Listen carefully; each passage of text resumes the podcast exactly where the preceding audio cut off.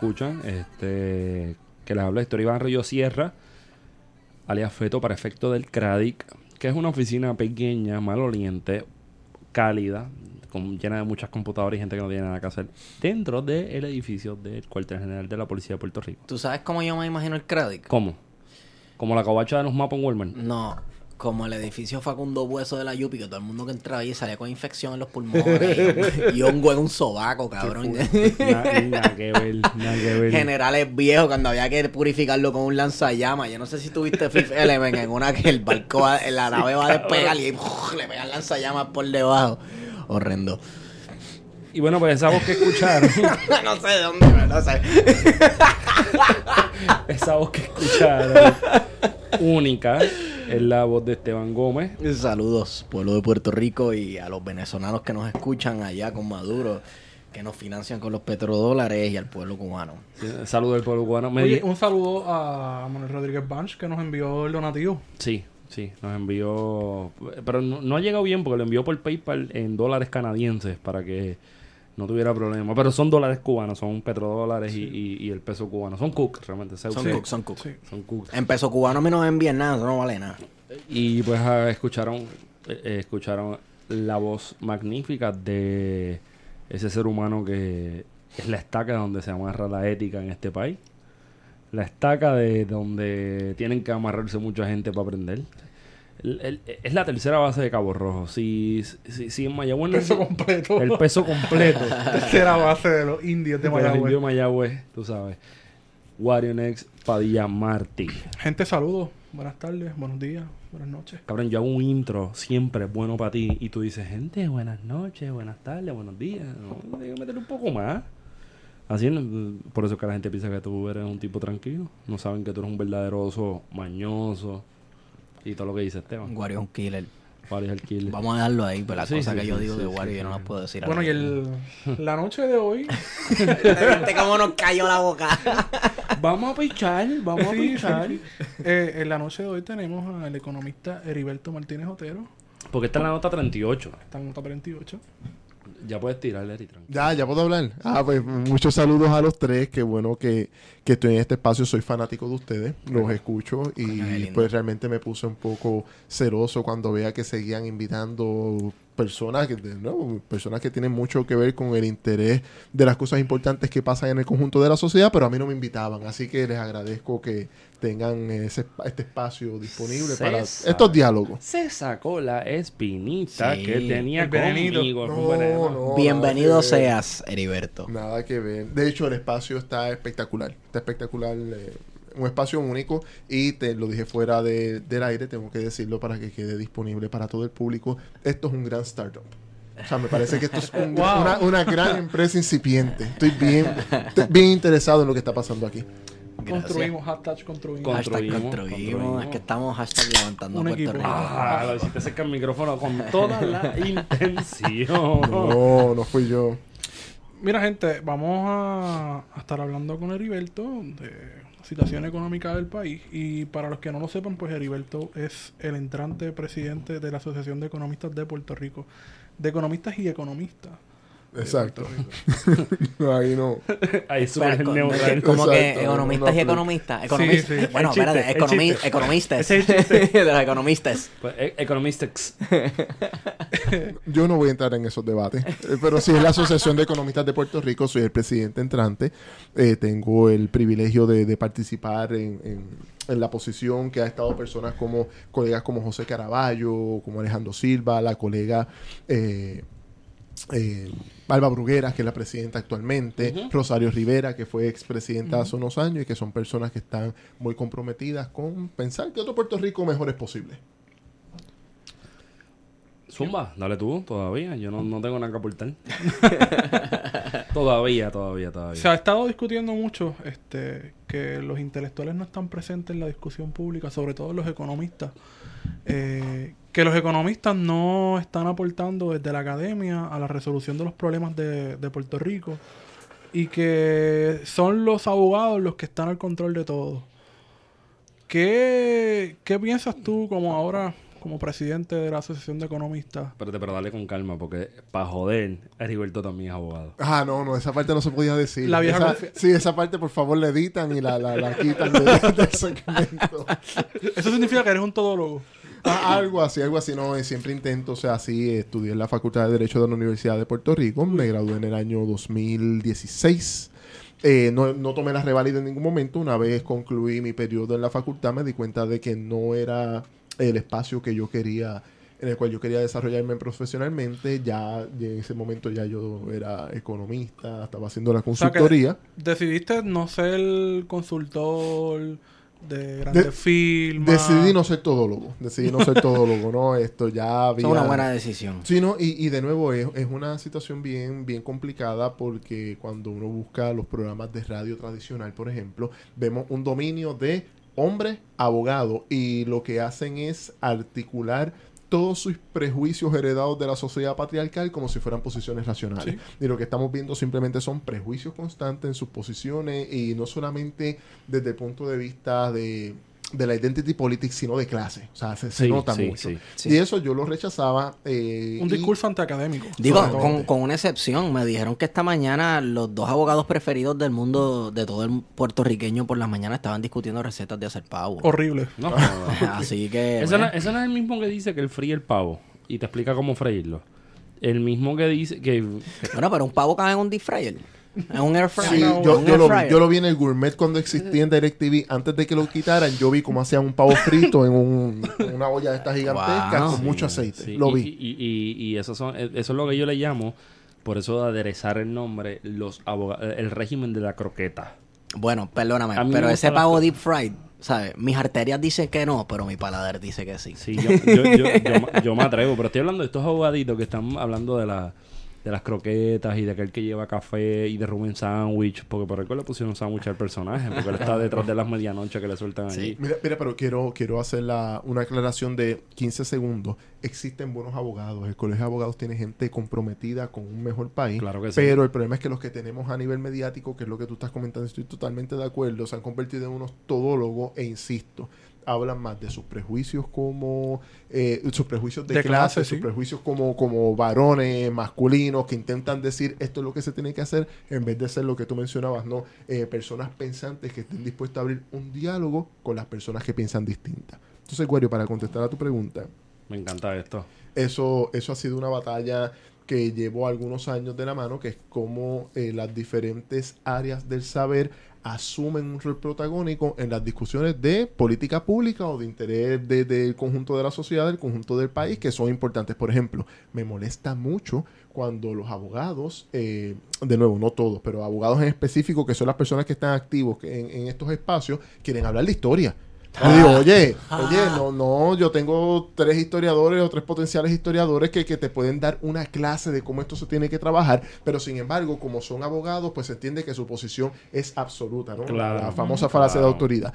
Y pienso, y aquí viene la parte que me preocupa, eh, existen ya otras profesiones, particularmente los economistas, que están entrando a jugar a esa, esa misma dinámica de la Inquisición. No, ahora mismo tenemos al interior del mundo de los economistas un grupo de economistas que defienden prácticamente todo lo que sean políticas de austeridad, todo lo que sean recortes a la inversión social, todo lo que sean eh, ideas ortodoxas y toda persona, como es mi caso, ¿no? Un economista heterodoxo, progresista, con valores de izquierda. ¿Pero qué es eso de heterodoxo? Ok, vamos a ponerlo en palabras bien simples. Yo soy un marxista ortodoxo y eso hay, gen- hay gente que tuvo ronchas por eso. Ok, pero no, en, en- en el área de la disciplina económica, eh, marxista, orto, eh, marxista, economista ortodoxo, no, oye, podemos, pa- me confundí por el chiste, ¿no? ¿Recuerdan ese chiste post-revolución cubana que dice necesitamos un ministro de economía? Entonces nominan a Che Guevara, eh, entonces, pero Sí. es que Che Guevara no es economista, mala mía, me equivoqué, pensé que habías dicho comunista, ¿no? Eh, Sí, sí, sí. sí, Esa- sí, esas cosas pasan. escuché mucho. Pues, pues no, pues me referí en este caso a los economistas. Un economista ortodoxo prácticamente es un economista que sigue el- la disciplina por el libro. Y ese libro está escrito desde dónde? Desde el centro de Estados Unidos, el norte de Europa, y nos dice, estas son las guías que ustedes tienen que seguir. Los economistas heterodoxos nos distinguimos por ser quizás un poco más humildes y estamos dispuestos a decir, oye, para este tema el historiador es más importante que el economista. Para este otro tema, el sociólogo es más importante que el economista. Así que los economistas heterodoxos y particularmente al interior de la economía heterodoxa, los que nos consideramos economistas políticos o herederos de, del pensamiento de Argeo Quiñones, personas como Ian Cedirizarri, que son economistas políticos bien formados, somos personas que entendemos que hace falta incorporar mucho de otras disciplinas a la disciplina económica para mínimamente intentar explicar la realidad de lo que estamos viviendo. Yo no puedo... Hacerlo. Es el opuesto absoluto, porque según lo que yo, si yo me dejo llevar por lo que se proyecta en los medios, es que si tú metes un abogado ahí donde hace falta, ahí hay un hueco, mete un abogado, ese abogado va a poder con todo lo que está pasando allá adentro y va a manejar todos los temas de discusión. Y está cabrón porque te da la impresión que un abogado puede cambiarte un tubo roto en tu casa. Exacto. Y, o, que un economista puede decir cómo Puerto Rico va a ser un país que va a poder progresar de una manera justa para todo el mundo. La realidad es que no se puede. Y para contestar la pregunta de Wario de manera categórica, yo soy de los que cree que no solamente los economistas, sino todos los grupos que tienen que ver con las áreas del saber, historiadores, científicos políticos, sociólogos, ingenieros y todos los grupos que se me queden para no, no extenderme demasiado, tienen hoy que asumir el rol protagónico a nivel de medios de comunicación, a nivel de discusión pública, empezar sus propios podcasts como ustedes están haciendo aquí y decirle a los grupos que siempre han tenido, oye, te lo pongo más sencillo, ¿qué es la democracia? La democracia es un acto de expropiación, donde los grupos que no tienen poder se lo expropian a los que siempre lo han tenido y lo redistribuyen entre una mayoría social para que podamos tener los espacios. Y, cuando se comienzan a ocupar esos espacios, hay gente que se molesta, que, que prefiere callar esos sectores que están agrupándose en mesas, en concertaciones, en lo que sea. Fíjate, pero me gusta, me gusta la, terminología que usa de, apropiarse, apropiarse de los espacios, de los espacios, porque siempre se habla, ¿verdad? Como que, como que la democracia es como que, como que te dieron permiso a participar. Y eso está bien equivocado. Entonces, eso, eh, por, por la gente pensarlo así, es que la gente en Puerto Rico también reduce la democracia y la participación política a salir cada cuatro años a votar, pusieron el papelito en la cajita y se fueron para el carajo. y eso es una democracia de mínimo. O sea, el derecho de hacer, de asociarse, el derecho que tenemos de estar aquí haciendo este programa, se ganó asociándose, se ganó retando autoridades que no permitían que esto ocurriera. El derecho de manifestación se ganó manifestándose. Y se ganó, o sea, se ganó, se, se, cogió, se le quitó, se, le coptó. Y, eso es lo que yo le estoy diciendo a todos los grupos trabajadores profesionales en Puerto Rico que de alguna manera nos organizamos al interior, ya sea de organizaciones profesionales, sindicatos o lo que sea, o, o incluso, o incluso para ser categóricos con el siglo XXI a veces son grupos de pana. A veces hay grupos de panas que se organizaron y quieren hacer un cambio distinto. Eso tiene que pasar para que entonces pueda haber un proceso de decirle a estos grupos de élite que siempre han estado ahí para reproducir el discurso de las clases dominantes, decirle, basta, nosotros también tenemos algo que decir. Así que pienso que ustedes lo están haciendo muy bien, los felicito al respecto y le doy gracias porque pienso que el próximo paso tiene que ser el, diálogo constante entre los diferentes grupos organizados o personas que están dispuestos a organizarse para pensar un país distinto. Qué lindo. yo voy a decir, yo, voy a recoger la ofrenda ahora. yo, voy a decir, yo lo único. Nada, yo voy a decir que esta conversación la tuvimos hoy. Eh, la tuvimos tú y yo y yo voy a, citarme. Pero yo no estaba en la conversación. No, no, no, esta mañana. no, yo, yo, llamé a Wario y quiero decir. O sea, ustedes se vieron por la mañana y se están viendo ahora de nuevo. ¿O es que, oh. ¿Cómo, es que fue? Oh. Teléfono, teléfono. Pero hay veces que pasa, nos vemos, nos vemos ahorita, nos vemos de nuevo. Quiero decir lo más, quiero decir una cosa bien simple y es a esas palabras tuyas, Heriberto yo las puedo agradecer con un simple anda pa'l carajo. Y esa palabra tan grande en esa boquita de comer. Bueno, es que está cabrón. O sea, yo, yo estaba hablando con Wario precisamente de eso. En, en, yo no he entendido, quizás, bueno, siempre he pensado que cada función conoce, que uno, con la que uno se encuentra, a veces le queda grande, o por lo menos uno piensa que le queda grande. Pero a mí me gustan mucho las alcapurrias de jueyes. Y me gustan los... Eh, ¿Alcapurrias de qué? De jueyes. Ah, de jueyes. Entendí de pollo. Yo nunca he visto una alcapurria de pollo en mi vida. Ah, las hay, las hay. Sí sé que aquí se hace alcapurria con lo que sea. Pero la alcapurria de jueyes... ¿Ah? ¿De qué? Vegana. Vegana. Eso no es un falafel. Bueno, yo creo que sí. Sí, Una, una de, de, de no, de 23 te la venden. Sí, como 40 pesos. 40 pesos. Pero yo hablaba de eso con Wario y qué bueno que lo traes porque yo creo que, en gran medida aquí se ha, dado, se ha prestado el espacio a mucha gente a, tratar de, conectar en unos puntos donde no nos encontrábamos. Y entonces, ¿qué pasa? Que, que llega el momento que, que nos toca construir algo. Y este espacio se ha sentado para que mucha gente que está haciendo cosas bien chéveres por todos lados se encuentre y trate de empujar algo. Si, si eso puede ser exitoso, pues no lo sabemos. Y yo como historiador no me construyo como contrafactualista, yo me creo bastante marxista en ese sentido. Pero... Contrafactualista. Esa palabra después tienes que poner un glosario al final del programa para, explicarla. Es como que... Como el what if. Claro, la historia contrafactual. ¿Y qué hubiese pasado si Hitler no hubiese ganado? Exacto.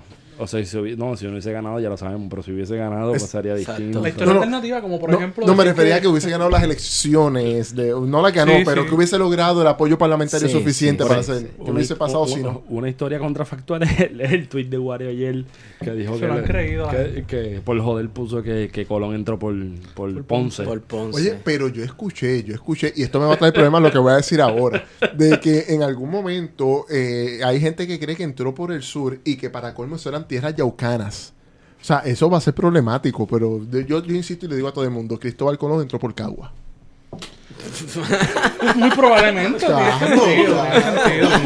No, y también es un punto Yo soy cagüeño. Eh, no, y, y, es un punto medio porque, ¿me entiendes? Sí, sí. O sea, ya con eso no tenemos que hablar con Aguada, ni tenemos que hablar con los que dicen que paró en Vieques, ni tenemos que hablar con los que dicen que entró con los ponceños. porque tú sabes que, ¿quién fue el que, el, que hizo la arquitectura de, la de las pirámides de Egipto? ¿Quién? Un ponceño. No, y que el grito del área se dio en Ponce, la revolución de 50 empezó en Ponce, sí. la, eh, sí, la lucha contra la invasión se dio ¿dónde? En Ponce.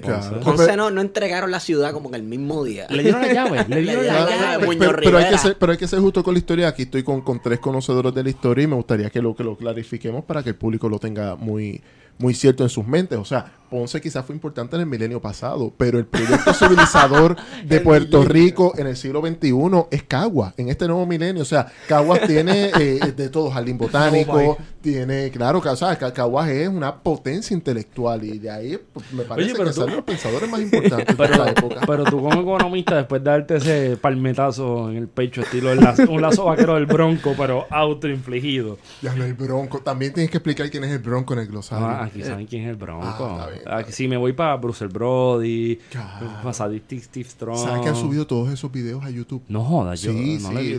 los otros días estaba viendo unos videitos de, de Chiquistar a finales de los 80 con Stan Hansen y Carlitos Colón. ¿Te gusta Chiquistar? Claro. De hecho, yo creo que ese, es, la única efeméride que había que celebrar ayer es el descubrimiento de Carlitos Colón. Pero tú sabes, tú sabes que Chiquistar no es de Cagua. No, no, no, yo lo sé. ¿Es de Ponce? Es de Vega Baja. Ah, ah, eso es bueno saberlo. Pero, pero, no se sientan mal. Yo sé que hay controversia. Yo soy de la generación de Rey González. Y ese es de Dorado. Es de Dorado. Exacto, por eso. Me da, me la cerveza con él. Pero fíjate, interesante. Yo pienso que debería existir una historia de la lucha libre puertorriqueña. Sí partiendo de, la... No, yo pienso que hay que hacerla. Yo no la voy a hacer.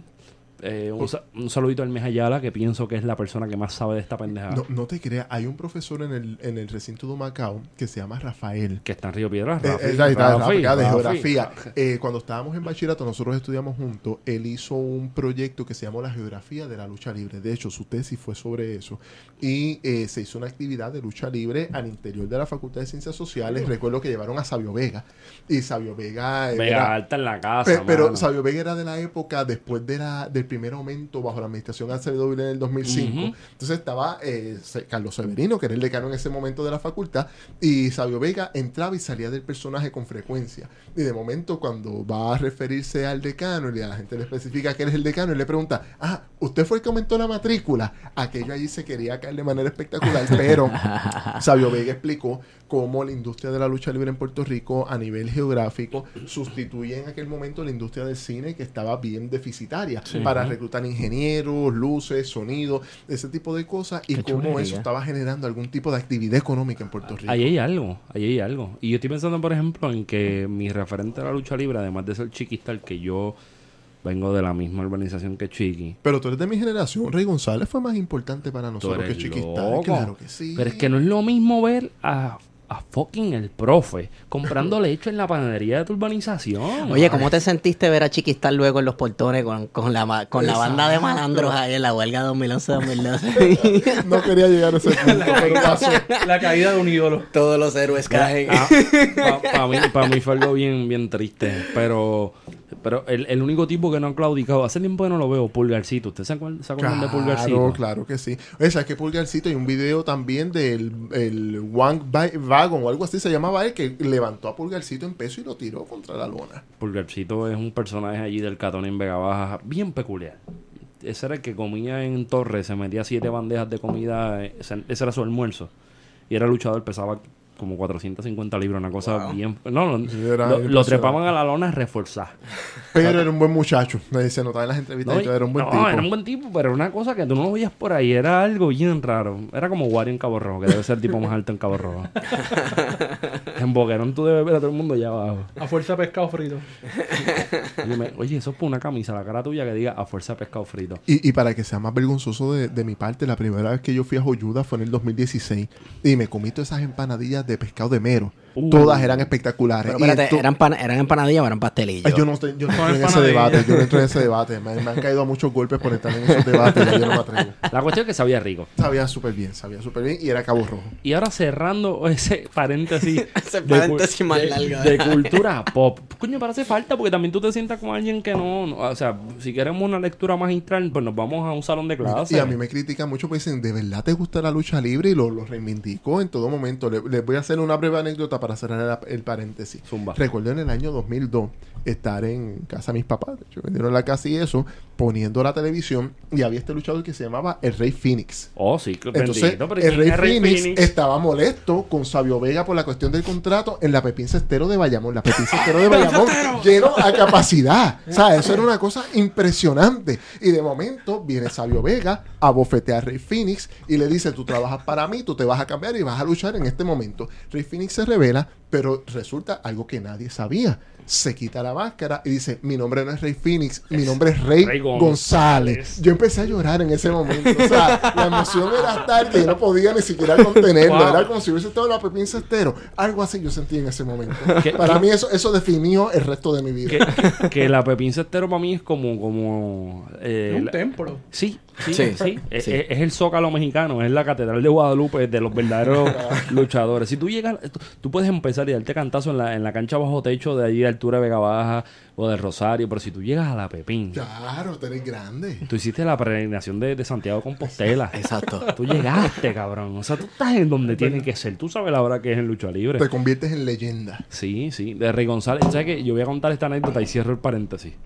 Yo trabajaba, para, trabajaba en algún momento para una multinacional de videojuegos que, que, cerró en Puerto Rico. Ya dije quiénes son. Y mano, yo una vez, de momento yo siento, te están llamando en el teléfono, mano, lo contesto y yo digo, doy el ID, pa, y de momento me dice, Héctor, yo necesito tu ayuda. Y yo escucho la voz y yo dije, no, no puede ser que sea él. ¿Tú sabes quién te habla? ¿De quién? Y yo, sí, sé quién me habla. ¿Quién te habla? Rey González. ¡Ay, qué grande! y me dijo, maldita sea, compré un PlayStation y se dañó. Maldita sea. Tengo que cambiarle. Ya como que, fuck, llega, llega, llega, Rey. Yo, hago lo que sea. Yo vamos a Japón a buscar esa máquina que funcione. O sea, que tú eras parte de la familia del milenio. Sí, sí, sí. sí, sí. de Rey González, o sea, Rey, el Rey Phoenix para mí no es tanto, pero la IWA sí. Y te fuiste en 2002 IWA. Pero volviendo a Cofina.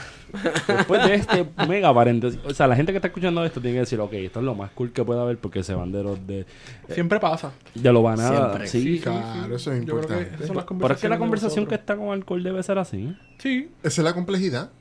Es la complejidad. Pasar de lo banada a lo, a lo cool y regresar y... A lo sublime. A lo sublime. Ave María, me la robaste. De lo ridículo a lo sublime o de lo sublime a lo ridículo. Nunca sabemos en qué lado estamos realmente.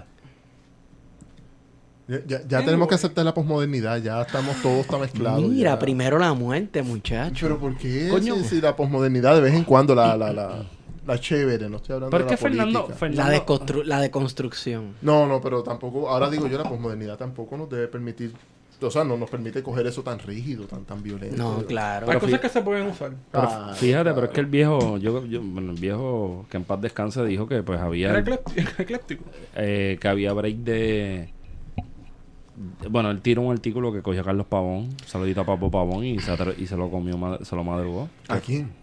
eh, Fernando Picó. Mira, Carlos Pavón yo lo vi en una en la librería La Tertulia cuando estaba más cerquita de el, estacionamiento de Doña Fela, donde yo lo escuché decir que la posmodernidad fue una ilusión óptica. No, todo eso. Él lo dice. eso, la, la, posmodernidad fue quizás un momento que fracasa prácticamente con la crisis del 2008. Una vez tenemos la crisis del 2008, regresamos entonces al conflicto de clase. Ese debate en Puerto Rico se da producto también de la caída de la Unión Soviética. O sea, se sintieron sin nada, sin ningún proyecto que seguir. y vamos a abrazar la posmodernidad, olvídate. Pero fíjate, vamos a darle un poquito de sustancia a eso, porque pensando en Papo, que tiene mi respeto en muchos ámbitos, en otros no sé si no tiene mi respeto, pero tengo problemas porque todavía no se lleva la herida con Nación Postmortem. Porque es una cuestión problemática. Yo pienso que... Pero hay que leerla. Pero, la Nación Postmortem tiene una tesis bien clara. Y es que también en un momento dado el independentismo en Puerto Rico se tornó conservador y, y esa parte yo la acepto por completo. o sea, lo, verdad es que quizás con la figura, con el tema del visus, entonces se va a unos extremos, pero por lo menos la crítica real de que un independentismo post caída de la Unión Soviética y el, y el muro de Berlín llega entonces a una situación en la cual tiene que abrazar de nuevo el nacionalismo más tradicional e incluso, que yo creo que es donde está la crítica de Carlos Pavón y la reconozco, eh, el nacionalismo más muñozista. Ni siquiera abraza el nacionalismo Ese debate se da en el momento del quinto centenario. Claro, y tienes el neonacionalismo light y la bandera de Puerto Rico. O sea, el se español. da. Exacto, y el español es mi idioma. O sea, e, es un nacionalismo bien excluyente que se apropia el independentismo y lo pone entonces en una posición conservadora que, me parece a mí, no le permite expandir sus horizontes políticos y termina. No, lo que hace es precisamente lo contrario, lo cierra. Claro. Entonces, Papo cuando se recoge, por ejemplo, en el libro más reciente de, Papo que yo he leído es Polémica. Bueno, hizo uno más reciente, el, de los comentarios. El de Mínima Política. Mínima Política. Yo creo que es antes, un poquito antes. Pero están ahí más o menos a la vez. Mínima Política es como un libro de tweets, literalmente. Y es muy bueno. excelente. Porque, Son los comentarios de él en Facebook. Literal. sí, más o menos. Yo debería publicar un libro de los comentarios en, en el nuevo día en internet. ¿Eso lo hacen? ¿Cómo, se va a llamar? ¿El diario de un alma oscura? No sé, mano, pero sería demencia. Ese es el corazón de Puerto Rico. Yo, me lo disfruto. Yo también. Yo, la nación puertorriqueña, los comentarios. Exacto. Esa es la nación puertorriqueña. Exacto. yo no sé, porque eso es medio garete. Pero volviendo al, tema de, de Papo, Papo, Papo un poco se distancia en esa época, que coincido con tu análisis, Heriberto, pero entonces se encuentra con la ruptura del 2008, los bancos, el rescate de los bancos, y se encuentra también con, por ejemplo, la huelga del 2010. Papo fue una persona, uno de los críticos más grandes de la huelga del 2010 en la UPR. Fue Desde la del 2005. ¿Y qué pasó en 2017? ¿Y qué pasó? Que yo recuerdo, yo no, yo no estaba a favor de la huelga en el 2017, pero yo estaba eh, a favor de, lo, de la gente que estaba luchando. Claro. No era que yo no creyera, pero yo no estaba metido en el proceso por cuestiones más, más, más teóricas que nada. Y y una de las cosas que me sorprendió fue encontrarme con Papo Pavón dentro de los portones, hablando con la gente. Hay un giro ahí. Sí, hay un giro. Eh, eh, hubo, y, y, en polémicas uno lo entiende, donde Papo dice, pues mira, yo creo que el discurso postmoderno pues fue un discurso, fue una forma de entender la vida, pero no una forma en la que la vida continúa, sino que se dieron, fueron los 90, nos vivimos esa película y esa película se acabó. Y tenemos que crear nuevas alternativas. pero yo te voy a decir algo. Estaba discutiendo esto con alguien los otros días eh, ese, debate, ¿verdad? Sí, estuvo bien volátil y explosivo en los 90. Pero ahora yo me pongo a mirar hacia atrás y hay un montón de elementos postmodernos en el entretenimiento, este, en el TV, en los muñequitos pachamaquitos. Entonces tienes una generación completa que, ¿verdad? Bueno, no completa, una gran parte de una generación. Mi generación completa se crió bajo el individualismo de los 90. ¿Sabes cuál fue la serie particular que estableció la lógica sociológica de la gente que es un poco mayor que yo? Y yo detesto la serie, y lo digo en todos los foros. Friends. Friends. Friends es el diseño de eh, profesionales blancos, despolitizados, de, sin ideología, que simplemente la vida se transforma en un chiste, somos eternamente jóvenes, como diría Fira La Vega, crecer nunca va a doler. Y entonces crearon toda esta situación de olvídate de la política, el sector privado es la parte más importante. Nuestra generación nació con el neoliberalismo y no hemos conocido nada más. Pero, sin embargo, la generación de ustedes que son un poco más jóvenes que yo, por lo menos eh, tuvieron un acercamiento mucho más profundo con el 2008. En Puerto Rico, la generación Friends, como yo le llamo a lo que por ahí le quieren decir generación X, esa gente se salieron del país, tenía vecinos, amistades que son, yo, yo, yo tengo 35 años, estoy pensando personas que están entre los 40 a los 50 años, personas que salieron del país porque no podían enfrentar una situación en la cual el sistema estuviera achicando el proceso económico, el crecimiento económico, ¿no? Había un proceso de, contracción y todas estas personas quedaban excluidas, por lo tanto quedaban empobrecidas. No lo podían tolerar. ¿Por qué? Porque quien estableció en su inconsciente como generación el proceso de lo que era el éxito fue Friends. Punto. Y por eso eh, uso las palabras de Juan Carlos Monedero en España. Tenemos que ver series. Hay que ver series porque las series son... O sea, Construyen, yo, no, yo no puedo explicarles hoy a ustedes con eh, eh, la aceptación de el matrimonio LGBT en los Estados Unidos y la serie Glee. Glee fue fundamental para normalizar la homosexualidad en los Estados Unidos. Si tú no tienes ese evento, no, no es posible hacer cambios políticos. Es como yo pienso en la película esta de Will Smith de, inteligencia artificial. AI creo que se llama. Artificial Intelligence. Artificial Intelligence. Bueno, yo la vi en el 2004. No, perdón, la de Will Smith es I Am Legend. No, no, perdón, no, entonces I Robot. I Robot. I Robot. Artificial Intelligence es una película de Steven Spielberg. Sí, I Robot, que se basa en, las leyes eh, de la robótica de, de Isaac Asimov. Pues yo no quiero. No, yo, no quiero, yo no quiero hablar de eso. Pues yo soy un nerd, yo, quiero hablar de, yo, quiero hablar de una sola cosa. Y yo creo que yo le he dicho con ustedes fuera de micrófono. ¿Qué tenía Will Smith durante toda la película en el oído? eh, ah, no, no sé. Pues te iba a hablar de las Converse que se compró. Las Converse, sí, sí. Yo de brazo de metal. No, no, la vi completa, mano. No, no, porque no hay que verla completa. Will Smith en eso parece un guardia estatal de Puerto Rico. Tiene un cabrón Bluetooth puesto en el oído antes de que el Bluetooth exista. Ah. Entonces como que para la gente estaba bien cabrón que él hundía un botón y contestaba en el oído la llamada y eso se convirtió en la norma eventualmente. O sea, un poco cuando tú hablas de Glee y de Friends, pues yo estoy pensando en esto de la cuestión de... O sea, por ejemplo, Olympus Has Fallen, White House Down, son películas que... Um, son el mismo actor y todo, ¿no? Sí, Defendiendo al presidente. Um, Red, Dawn es que se llama, el remake. Esa, Red, Dawn. es el remake, pero la, la de Olympus Had Fallen es bien curioso porque sale cuando la controversia con Corea del Norte. A eso Entonces son los coreanos los que están invadiendo la Casa Blanca. Es el otro geopolítico, ¿no? A, eso es lo que voy. Y salieron en ramillete, una detrás de la otra. Yo no sé ni, ni cuánto tiempo de diferencia, pero construyeron esa narrativa. Prepárate porque nos vamos a meter en Corea. Cosa que no pasó y qué bueno, porque los gringos, los gringos tienen que dejar de estar metiéndose en otro lado. Pero por ahí va la cosa, cómo te prepara el consumo de cosas de los medios, el consumo de películas. Pero a la misma vez yo, por lo menos yo me crié con los Simpsons. Y en los Simpsons hay una crítica también al neoliberalismo de vez en cuando.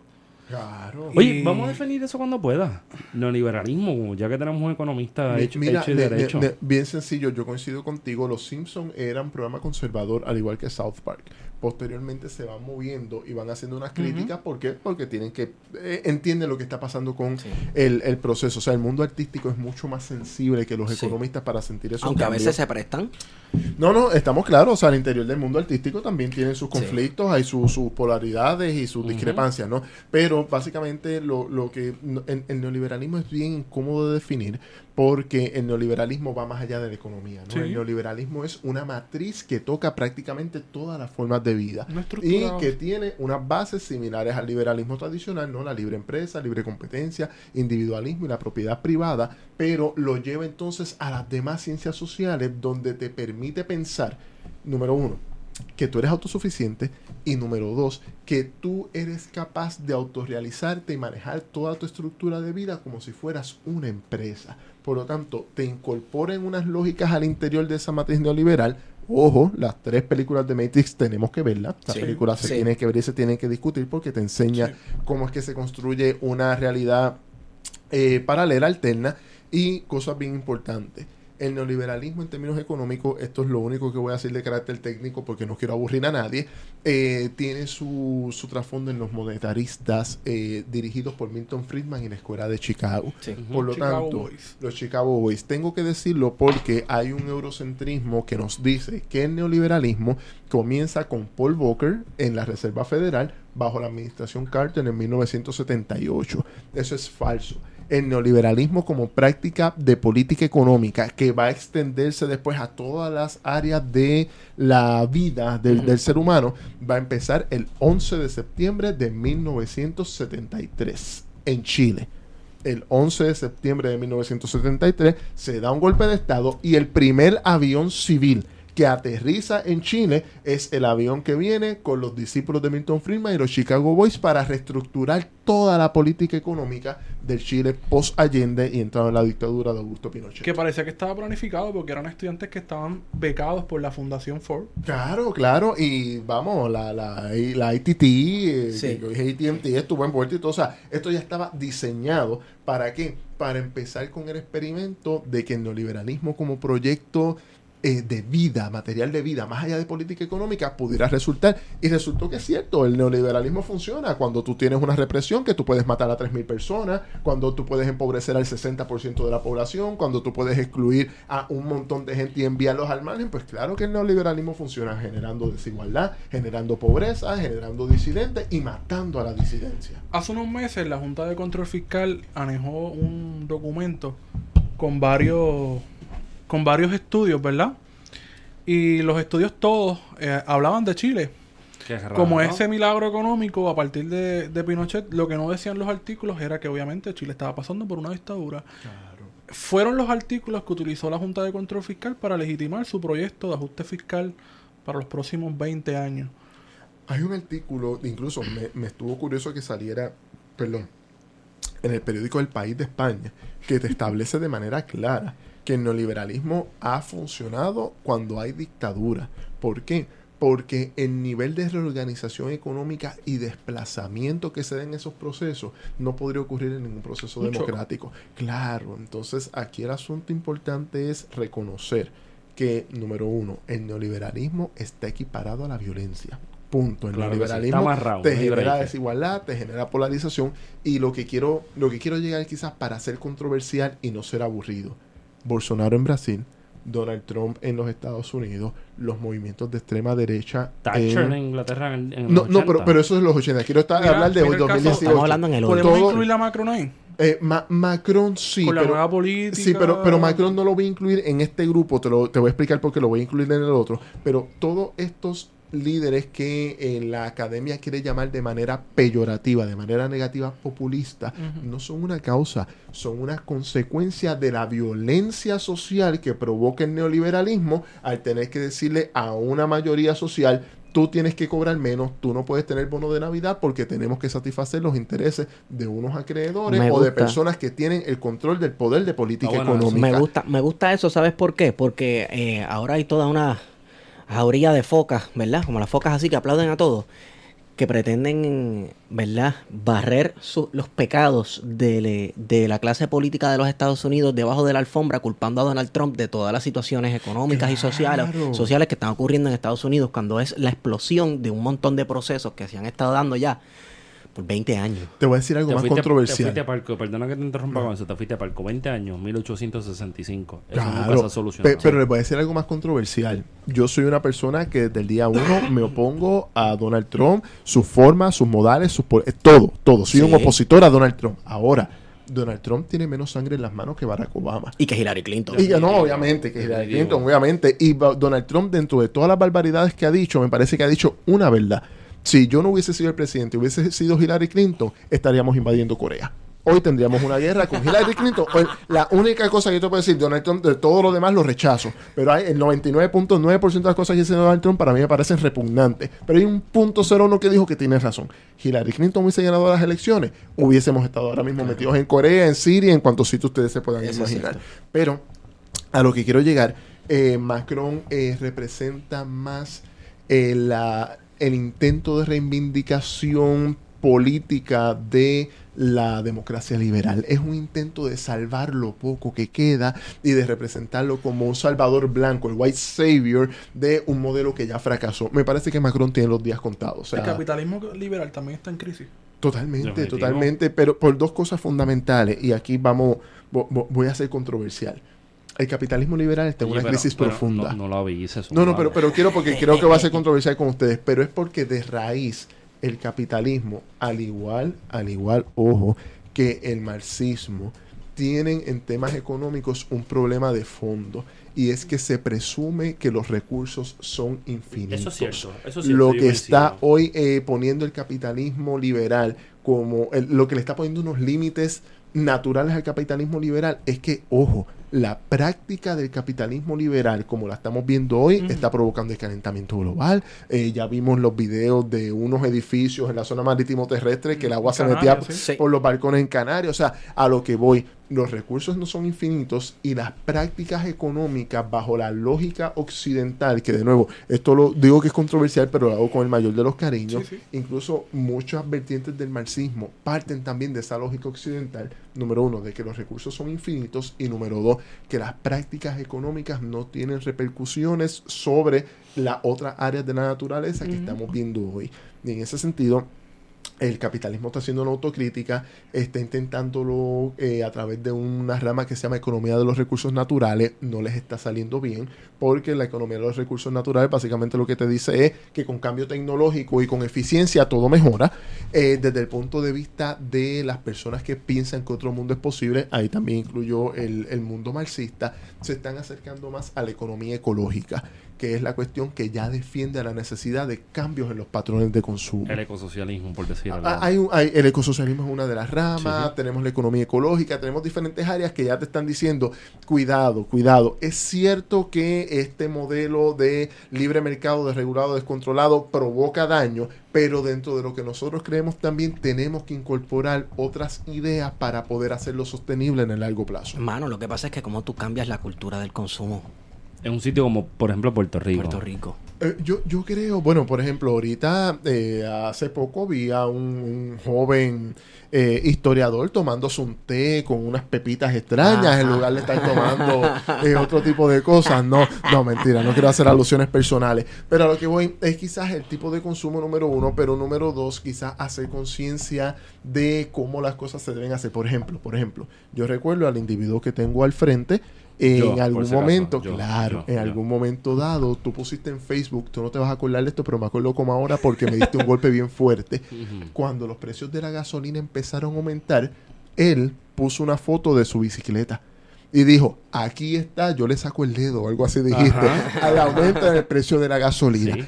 Esos son los cambios de conducta que hay que empezar a promover y yo creo que ya se están dando, no de manera tan notable, pero estamos notando que ya las personas están adquiriendo conciencia de que coger la bicicleta, hacer sí. hacer otro tipo de cosas, mejoran más eh, la situación en la que estamos que simplemente volviendo a la serie Friends, donde yo tengo que tener mi, carra, mi casa con dos carros, con la terraza y vivir la vida como si nada me importara. Yo estoy, yo estoy pensando en, la idea de, de Néstor García Canclini ciudadanos y consumo.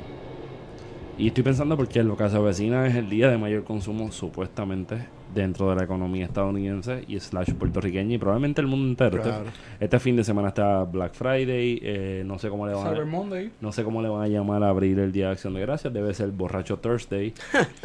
Y esa, bueno, esa la ocasión de gracia donde lo único lo celebran en Estados Unidos y en este...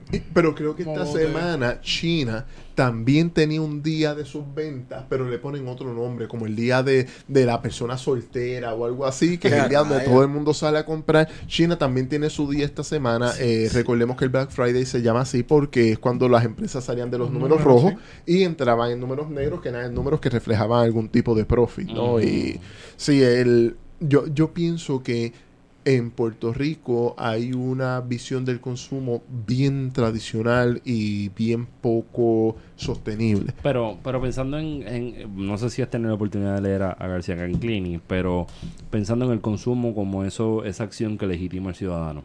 Claro, Por eso en Puerto Rico, en un espacio donde tenemos, probablemente somos, digamos, mirando desde Estados Unidos, somos el país, el estado más pobre mirándonos en el Caribe no tenemos el desarrollo económico que tiene un espacio como República Dominicana. Mirándonos a nivel global, pues tenemos que consumir para legitimarnos. O sea, te compras un televisor 4K de 150 pesos donde sea que lo compraste con el mero hecho de demostrar que tienes algo, que, que tienes acceso a X tecnología, X camisa, X, X lo que sea ¿Cómo nosotros rompemos con eso? Mira, yo creo, mirándolos a, a, ustedes y mirándome yo aquí en esta conversación, yo creo que el que estemos cuestionándolo ya empieza con el proceso de ruptura. Esto que estamos hablando del consumo, este es el American Way of Life. Esto no se cuestionaba hace 30 años atrás. Esto era lo que se tenía que hacer. Incluso, incluso los que venimos de familia progresista. Yo nací en 1983. Y a mí lo que me vendían en mi juventud en los 90 es que viniendo de familia progresista, es que el éxito estaba definido por terminar de estudiar, hacerme abogado, eh, y después que me hiciera abogado, tener la casa, los dos carros, o sea, cumplir con unos requerimientos. Ya cuando uno rompe con eso, ya uno se va dando cuenta de que hay un debate en torno a la efectividad del consumo como mecanismo de felicidad.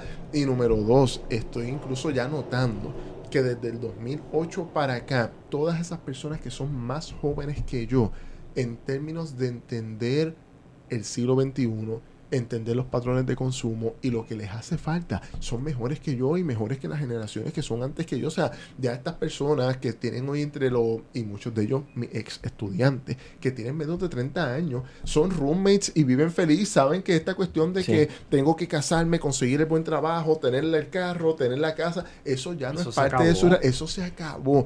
Y yo por lo menos vivo orgulloso que tengo muchos ex estudiantes muchos de ellos que estudian en la Universidad de Puerto Rico, con los cuales mantengo muchas conversaciones, donde cuando yo les hago planteamientos relacionados a lo que es el estilo de vida que a nosotros se nos implantó en el, en el inconsciente en los 90, ellos rompieron ya con eso hace tiempo y son mucho más felices quizás de lo que nosotros éramos en esa época. Oye, pero que bueno es comprar una caja de cerveza con cuatro pesos cada uno. Claro, claro, el compartir. Sí, el caballo, el ángulo, el serrucho. Eso para beber es bueno, pero entonces si lo hacemos socialmente, como, o sea, si construimos eso como forma de vida social, es un peligro, es un problema, porque no todo el mundo aporta igual. Cojones, ¿verdad? Exacto. Y ahí tú te das cuenta de que la, lo natural no es la competencia, yo querer coger y estar por encima de ustedes, ustedes por encima de mí, o eh, no, no, lo natural es o sea, compartir. La colaboración. La colaboración. No hay forma de tú hablar de una sociedad si no existe una colaboración. La humanidad se hubiese extinto si no es por la colaboración. Punto. No es la competencia el motor, es la colaboración. que, y, traigo los ejemplos. Cuando yo, en el colegio que yo estudié, pues yo sí vengo de colegio, pero en Vega es un colegio, no es un colegio. ¿Pero era colegio católico también? Sí. ¿Te sabes el credo? Sí, los, dos, los dos. los dos, claro. Está bien, eres de colegio católico, ya te creo. Este, sí, sí, sí. Ustedes dos no sabían eso. No. Que son dos distintos. Yo estudié en la pública. Ah, pues no, no muy mal, muy mal. Protestante. Ah, mira para allá. Si, yo dije, pecado. En las peores escuelas de Cabo Rojo. En esta mesa hay dos que vamos a ir al cielo y dos que no. Ustedes dos no van a ir al cielo. si yo dije, Por hereje. o sea, yo, yo no iba a decir el credo, yo iba a decirle, yo sé los dos. ¿Entiendes? Eso es súper católico. Yo no soy católico, pero sí estoy en colegio católica. Anyway. Oye, yo soy ateo, pero a veces pienso que somos católicos antropológicos. Sí, culturalmente, sí. Culturalmente, sí. Es como, que, es, como que yo veo a un, a un tipo en la televisión, una Wanda Rolón hablando en la televisión, y yo digo, wow, bueno, los católicos no están tan al, están al garete, pero no tan al garete como estos cabrones. Yo he hecho la bendición todavía. Dios te bendiga. Y la gente, tú eres ateo, yo, es verdad, pero. Pero, es que eso es cultural, eso es cultural. es antropológico. Y, y, es una cuestión más bien de un acto de buena fe ahorita en la tarde me encontré un ambulante de Río Piedra, no lo conozco, pero ya es mi nuevo pana, otro que se llama Luis. Y me pidió una cacha del gare. Y yo le dije, coño, cabrón, no te voy a dar una cacha del gare, te voy a dar un gare completo. O sea, que yo pierdo con eso, eso no se ve bien. Y terminó joseándome unas papas en Burger King. Duro. Pero está bien, es válido. Yo le dije, ¿hace cuánto tú no comes? Y me dijo, chacho, son como tres días. Y mira, te voy a pagar estas papas de 2.37. Está cabrón pagar 2.37. Con 2.37 yo casi compro un saco de papas. No, no tiene dónde hacerlo. Y de momento estamos hablando mil y qué sé yo. Las papas fritas ya están en 2.37. 2.37, mano. Yo recuerdo cuando las compraba a 99 centavos. No, 2.37 las grandes, pues tampoco le iba a comprar la fundita esa que para ahorita, no era para que se saltan un rato. Y de momento estamos hablando mil y qué sé yo, la gente pasa como que media persia porque tú estás con alguien que no se ve bien y qué sé yo, ¿verdad? Pero eso no tiene un carajo que ver. Y de momento la mente mía empezó a correr bien cabrón. Porque yo me está hablando algo de, una cosa, le digo, mira, me, uno de los muchachos me llamó, tengo que encontrarme en tal lado. Bueno, un placer, si me ves por ahí, pues me pregunta si necesitas algo que te ayude o lo que sea, mano, lo que tenga disponible, pues lo bregamos. me dice, cuando le doy la mano, me dice, no me echar la bendición. Ah, importante. yo, te la echarías, pero Ah, Dios te cuide, te veo cabrón. claro, eso es casi. A veces cuando uno te piden la bendición, uno pedir la bendición, es casi hasta reconocer la existencia de esa persona que está ahí. Dios te bendiga. No, yo pido la bendición a las monjas. ¿Ah, sí? ah, no, pero eso ya yo no hago eso porque eso es peligroso. Pero eso es casi esta tradición. No, no, no, es peligroso, es peligroso. Eso es casi esta tradición porque, este, no sé, el ser humano es un animal de rito. También. Sí, sí, definitivamente. uno crece con unas cosas. Pero, pero, con las monjas, lo, lo, digo, mira, yo en, segundo grado eh, ya hay gente que pensaba que yo era bueno en matemáticas. Yo siempre acababa los primeros, los ejercicios primero que los demás. Y recuerdo en segundo grado, esta monja que tenía muchos años, sustituyó a la maestra. Y recuerdo ir donde ella y decirle, ya terminé. Y ella arrancarme la página, tirarle el zafacón y tirar mi libreta y decir, lo haces de nuevo porque tú no pudiste haber terminado tan rápido. Obviamente la maestra sí sabía que yo terminaba rápido y ella no. De ahí para acá, pues, tengo cierta situación con, con, ese tipo de institución como son las monjas. y recuerdo que incluso eh, cuando yo era estaba en cuarto año, senior, yo era presidente del consejo de estudiantes y ella muere. Y tuve que hablar en, en, la misa que se hizo en honor a ella, pero no hice esa anécdota, así que la hago aquí por primera Fíjate, me pasó. ¡Wow! ¡Qué fuerte! A mí, los que me escuchan que estudiaron conmigo, que son unos pocos, este. a mí me pasó algo así con una monja, pero aquella monja era como la reencarnación del demonio. Eh, andaba con una, una yarda. Ay, ¿qué fue? Yo no me atreveré. Andaba con una yarda. No voy a decir el nombre para efectos de récord, pero andaba con una yarda. Una yarda es un, un, una regla, un metro de eso. Sí, sí, sí, sí. pero esa, o sea, la de ella no era de esas baratas, era en caoba o en bulla, que era bien bonita, se veía elegante. Y cuando tú estabas en Kinder se veía bonito el brillo, el barniz y toda la cuestión. Pero cuando tú estabas. Barnizada con la sangre de los niños. pero cuando tú estabas en cuando tú estabas en noveno, en séptimo grado, octavo, la cosa era distinta. Porque en el colegio si veían, si ven una parejita hablando así, qué sé yo, bien chulo, pues ella sacaba la yarda y la ponía en medio de, de, la, de la pues no iba a haber parejas de mismo sexo, ¿verdad? Un colegio católico, pero y en esa época tampoco, pero ponía la yarda en medio y tenía que haber esa separación. Si no había la separación de 36 pulgadas, Diablo. Diablo, loco. Te, te daba un demérito. O sea, que hay que dejar espacio para el Espíritu Santo, pero el Espíritu Santo estaba, estaba poderoso allí, estaba gordito, cabrón, no Pues mira, mi experiencia con una monja. Pero espérate, que te voy a decir lo más lindo. Yo nunca había sentido. Entonces, que hay gente que habla también, este, Wario, de, de, de, Ah, no, cuando chiquito a mí me daban con una yarda en la escuela. Yo sentí eso, pero con una yarda de alguna madera jara. Aquella pendeja cuando me dio por encima el chicho la oreja en segundo grado yo no sentí otra cosa que no fuera el látigo del diablo, no de Cristo. Ya la de que si mi abuela se encargó con un palito de limón, con una varita de ah, limón o de guayaba. De guayabo. Darme, uh, darme, uh. darme, chacho, de la buena. Mira, mi experiencia con una monja es, tú sabes que yo estudié en un colegio protestante. Este, era esta señora que ella era ex monja. Ex, yo no sé, y o sea, pasó como 20 años de monja en España. Entonces vino con lo de monja revelada, quitada, y las actitudes de los españoles, que ya tú sabes cómo es. Loco, y le salía transparente a todo el mundo y que sé que como que mandaba a todo el mundo para la mierda en un colegio, un colegio protestante. Me dice, ah, para la mierda. Una vez yo le dije, Acho, si quiero una Coca-Cola, dame un peso. Y le puse así en la mano, así para que me diera el peso. Y ella yo, ah, ¿tú quieres un peso? Sí, sí, no tengo. ¡Pah! Y me escupió la mano. ¿Qué fue? Eso es violencia. me escupió la mano. Yo me quedé pasmado. Esa fue su manera de decirme que conmigo no vas a joder, cabroncito. si se dijera que yo me portara mal en la escuelita. Pero no. Eso es que tú eres también de Bayamón. No, uy, yo soy de Manati. Ah, es, que ese distrito de Arecibo es bien, bien complicado. Eh, medio, sí. Medio difícil. Más conservador lo Arecibo, esa área de las iglesias católicas. Sí, sí. Digo, también, también en Manatí hay mucho pentecostal. Entonces yo pues me crié en ese ambiente pentecostal. ¿Sí, verdad? Mucho pentecostal, yo me crié en ese ambiente pentecostal y pues, hecho, habían cosas ahí que eso era la ley de Dios. Or no law at all. Estamos viviendo el neoliberalismo, ¿hay salida? Mira, yo creo que hay salida. Eh, la salida está en el mediano plazo lo que está complicado es nombrar la salida del, capitalismo. O sea, pensar que como en el siglo XX la salida del capitalismo es el socialismo y eventualmente de manera teológica vamos a llegar al comunismo de manera irremediable. Yo creo que ahí es que está la parte complicada. Una recomendación de un libro es el de Ricardo Fuentes. Claro, claro, el poscapitalismo, no, no. Ricardo ah, Fuentes, colega, amigo, una persona que aprecio mucho y respeto mucho intelectualmente. De hecho, Ricardo Fuentes es de Mayagüez. Eh, incluso Cabo Rojo. De, o sea, de Cabo Rojo, pero estudió en el, en el colegio de Mayagüez. Y es una persona a quien le tengo, después estudió su doctorado en UMass, lo hizo en tres años. Y es una persona a quien le tengo profundo respeto intelectual. O sea, yo aprendo mucho de Ricardo Fuentes, a pesar de que quizás yo en esto soy un poco mayor que él.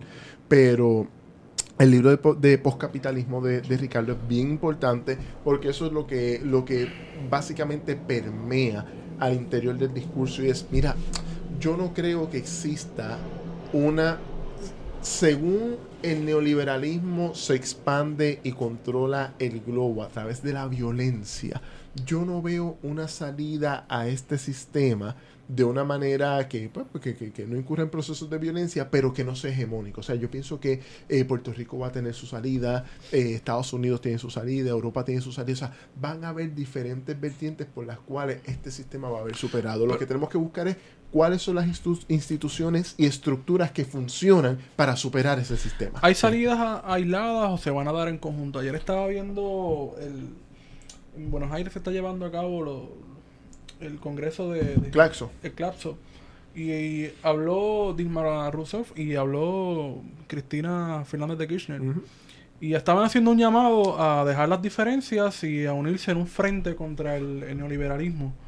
No, no, no lo veo. No, lo, veo. Me parece que tanto Cristina como, como Dilma, que fueron personas extremadamente importantes por, por el proceso de feminización de la política desde el área de los sectores progresistas, pero me parece que ya lo que proponen Dilma y Cristina, al igual que Lula, al igual que de lo que fue el chavismo, me parece que ya está agotado. Ya entramos ahora en una nueva transición. Me parece que la derecha pues ha logrado ha logrado ser efectiva en presentar una alternativa político-electoral que desplace a todos estos proyectos progresistas que empezaron con, con la victoria de Chávez a finales de los años 90, exacto, en el 99. Pero pienso que, o sea, cuando uno busca resultados electorales, eh, y, Te tienes que atender a eso, ¿no? Sí, sí pero aquí quiero ser muy crítico. Eh, a mí me preocupa que en Puerto Rico se, se y esto yo sé que viene por, por vía de Estados Unidos y España, se planteen las derrotas. O sea, uno puede hablar de la derrota del kirchnerismo en Argentina, pero el kirchnerismo en Argentina sigue siendo sólido, sigue siendo un sector político, el cual tú tienes sector que... del peronismo. Claro, y que vas a tener que contar con ellos por las próximas tres o cuatro décadas. Lo mismo pasa, por ejemplo, en, Brasil, ok, ganó un tipo de extrema derecha, pero la extrema izquierda... el PP, sí. El el PT como, no, extrema izquierda no quise decir, lo que quise decir un partido que ya se había convertido en un partido institucional y que administró la cosa pública en Brasil desde el año 2002 cuando gana Lula hasta el golpe de Estado que le hicieron a Dilma en el 2016. O sea, estamos viendo de que ya son partidos que gozan de gran arraigo y que por la alternancia política a veces van a ganar y a veces van a perder. Pero pienso que ya esa generación al interior de esos proyectos o más allá de proyectos, de esos espacios políticos creados, deberían debería empezar ahora el relevo generacional quiénes son estas personas que en algún momento dado eh, eran infantes, no tenían experiencia política, no conocían mucho de lo que estaban pasando y gracias a estas transformaciones hoy eh, eh, existen, habitan en, en, estos países latinoamericanos y pienso que eso es lo que hay que mirar. ¿Quiénes son estas personas ahora a los que se les va a pasar el batón según hubo un pase de batón de todas estas personas que participaron de los proyectos contestatarios latinoamericanos en contra de las dictaduras? eh, hubo un pase de batón generacional, vino, vino esta ola de éxitos electorales progresistas y pienso que eh, ya pronto... Son ciclos. Es un ciclo y pienso que el ciclo de la derecha latinoamericana tiene un corto recorrido. Yo no veo, eh, a, por ejemplo, al presidente Macri en Argentina prevaleciendo en procesos electorales internos. FMI reciente. Claro, no, y ahora mismo Ahora. La, la, la, inflación. El mismo Bolsonaro, o sea, Bolsonaro, yo, yo, o sea, lo mismo, o sea, todo lo que dice Bolsonaro en Brasil, yo lo repudio. Ahora, Barack Obama pensaba más o menos igual, o Macri pensaba más o menos igual, lo que pasa es que tenían mejores modales. Punto. Ah, estamos ahora enfrentándonos a un tipo que tiene malos modales, pero que filtro. exacto, pero piensa exactamente lo mismo que piensa Macri o Piñera en Chile. Así que yo pienso que de nuevo, hay una, eh, ya entramos en el proceso de alternancia política y yo lo que estoy pensando ahora es cómo, y lo mismo aplico para Puerto Rico si fuéramos a, a pensar en un Puerto Rico distinto, es cómo crear instituciones que sean que estén a favor de la mayoría social, que sean instituciones que ayuden a la creación de empleo, a la mitigación del hambre, al acceso eh, universal a la educación y a la salud, que sean tan y tan fuertes que independientemente de la alternancia política puedan seguir, puedan seguir existiendo, ¿no? Puedan seguir incluso aún con gobiernos que sean eh, totalmente opuestos a la existencia de estas instituciones, que estas instituciones tengan tal apoyo popular que se les defina. Por ejemplo, en el caso de los Estados Unidos, el seguro social. Llevan años ciertos sectores conservadores diciendo hay que eliminar el, seguro social, pero el seguro social tiene tanto apoyo popular que es extremadamente difícil pensar que algún candidato republicano de Estados Unidos vaya a decir lo voy a eliminar. Yo aspiraba a que en Puerto Rico el tema del OPR de la Universidad de Puerto Rico fue un tema similar. Me parece que la Universidad de Puerto Rico, no por mí, yo estudié en la OPR toda mi formación académica, pero mis papás son primera generación de universitarios. Y la Universidad de Puerto Rico era esa institución donde llegaba un tipo como mi papá, que viene de una pobreza eh, fuertísima, a pesar de que mis abuelos eran clase trabajadora explotada hardcore, y, eh, o sectores que venían de unos grupos más privilegiados y podían entonces nivelar el acceso al próximo paso, ¿no? Y en ese sentido... Cuando era posible eso. Exacto, estamos, hablando de la década de los 60 y 70. Y eso es lo que yo estoy pensando, o sea, lo que estoy buscando es cómo volver al proceso de reinstitucionalización en Puerto Rico. ¿Cuál es el proyecto conservador de la derecha en Puerto Rico hoy en América Latina? Terminar de destruir las instituciones, convertir esto en un proceso del mercado donde cada uno de nosotros sea una pequeña empresa individual totalmente vulnerable a las fluctuaciones de la oligarquía y los grupos oligopólicos. Punto. ¿Qué es lo que nosotros tenemos que estar buscando en este momento para enfrentar ese proceso? Crear instituciones que sean nuestras tan fuertes que independientemente de lo que decidan estos oligopolios, estas empresas o estos, estas estructuras puedan continuar funcionando. La OPR lo fue en un momento dado. Ahora hay que pensar, como diría Ricardo Fuentes en su libro sobre el está bueno, cuáles son esas instituciones que nosotros vamos a crear y a fortalecer para que existan. Yo hago un planteamiento cooperativista, eh, todo el mundo sabe ya mi posición acerca del cooperativismo y mi vínculo directo con el cooperativismo no es el único. El cooperativismo no es el único modelo, pero es el que yo más trabajo y, y articulo en el diario vivir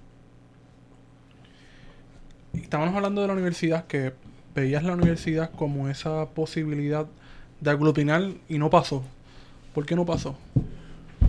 ¿En, qué, se falló ahí? Porque todo el mundo pensaba que la, lucha por la UPR iba, entre comillas, a unir el país y de ahí iba a pasar algo más. Mira, yo, yo creo, yo creo que eso hay que preguntárselo a, tanto historiadores como sociólogos. Te voy a dar una respuesta de, economía política. no es la única. Claro, no, es la única, hay otras explicaciones, pero una respuesta de economía política. Mira, Puerto Rico, al ser parte de los Estados Unidos, es un mercado laboral abierto. Y aunque eso lo que significa es que el día que, alguno de ustedes quiera irse al estado de la Florida a trabajar, pues no, tienen que sacar el pasaporte. Ustedes cogen, eh, sacan el pasaje y se van. Y si tienen un familiar, un amigo que los conecte, pues mejor todavía. Entonces, cuando tú tienes una generación que está consciente de que Puerto Rico es un mercado laboral abierto y esa generación son los hijos de la generación Friends, ¿cuál va a ser la doctrina dominante en el discurso. Algo bien sencillo. Vas a mezclar ese té con. Ay, qué fuerte. Para la gente que nos está oyendo, Esteban está mezclando un bubble tea con ron. Todo lo puede en Cristo que me fortalece. Eso era una canción de Vico, sí. Cuando, cuando se metió a Cristiano en los 90. Sí, sí, sí. Un Holandia se llamaba. Tú no habías nacido cuando eso, no No, no, no, todo lo puedo en Cristo que, que me, eh, que, me, fortalece. Sí, sí, sí, pues eso era. estamos al garete. Sí, no, no. Pero a, a, lo que voy, ¿por, ¿por qué no ocurrió? Bien sencillo. O sea, cuando tú tienes una cuando se hicieron las políticas de ajuste estructural en Grecia, no había dónde ir porque aunque Grecia tiene fronteras abiertas con la Unión Europea, había unas limitaciones culturales y la gente provocó protestas, situaciones, circunstancias, ganó Siriza y después podemos entrar en, en qué ocurrió. Claro, pero ¿qué pasó en Puerto Rico? En Puerto Rico simplemente hubo un grupo de gente que entendió que el acto más radical que podían hacer era coger las maletas, sacar el pasaje JetBlue Southwest y salir de Puerto Rico. ¿Acaso e incluso, ¿Ah? ¿Acaso no, no, es revolucionario? No, no, por eso no es revolucionario, por eso es la posición más radical. La posición más radical. Y, y aquí voy a defender en brevemente y, y con un argumento de, eh, de, de, economía política a toda esa gente que se fue. A nosotros de momento, y todos aquí lo vivimos, del 2015 para acá, em, se, se, creó este discurso rígido, inamovible e incontestable de que la deuda había que pagarla. Sí, y, de momento un grupo de gente dijo que yo voy a pagar una deuda que yo no contraje. No, la pagas tú y el que se quede. Yo arranco y me fui. Y aquí creo que fue uno de ustedes, así que se tira al medio, porque creo que fue uno de ustedes quien lo trajo. He hablado de este concepto en diferentes lugares y quiero, y quiero que lo, que, lo podamos discutir porque me pareció un concepto genial. Bueno, yo creo que fuiste tú. Hay un concepto que ahora estoy tirando por ahí y quiero saber a quién le voy a dar el crédito. He dicho en todas partes que no es mi concepto, que se llama la postestadidad. O me fuiste tú, ¿verdad que sí?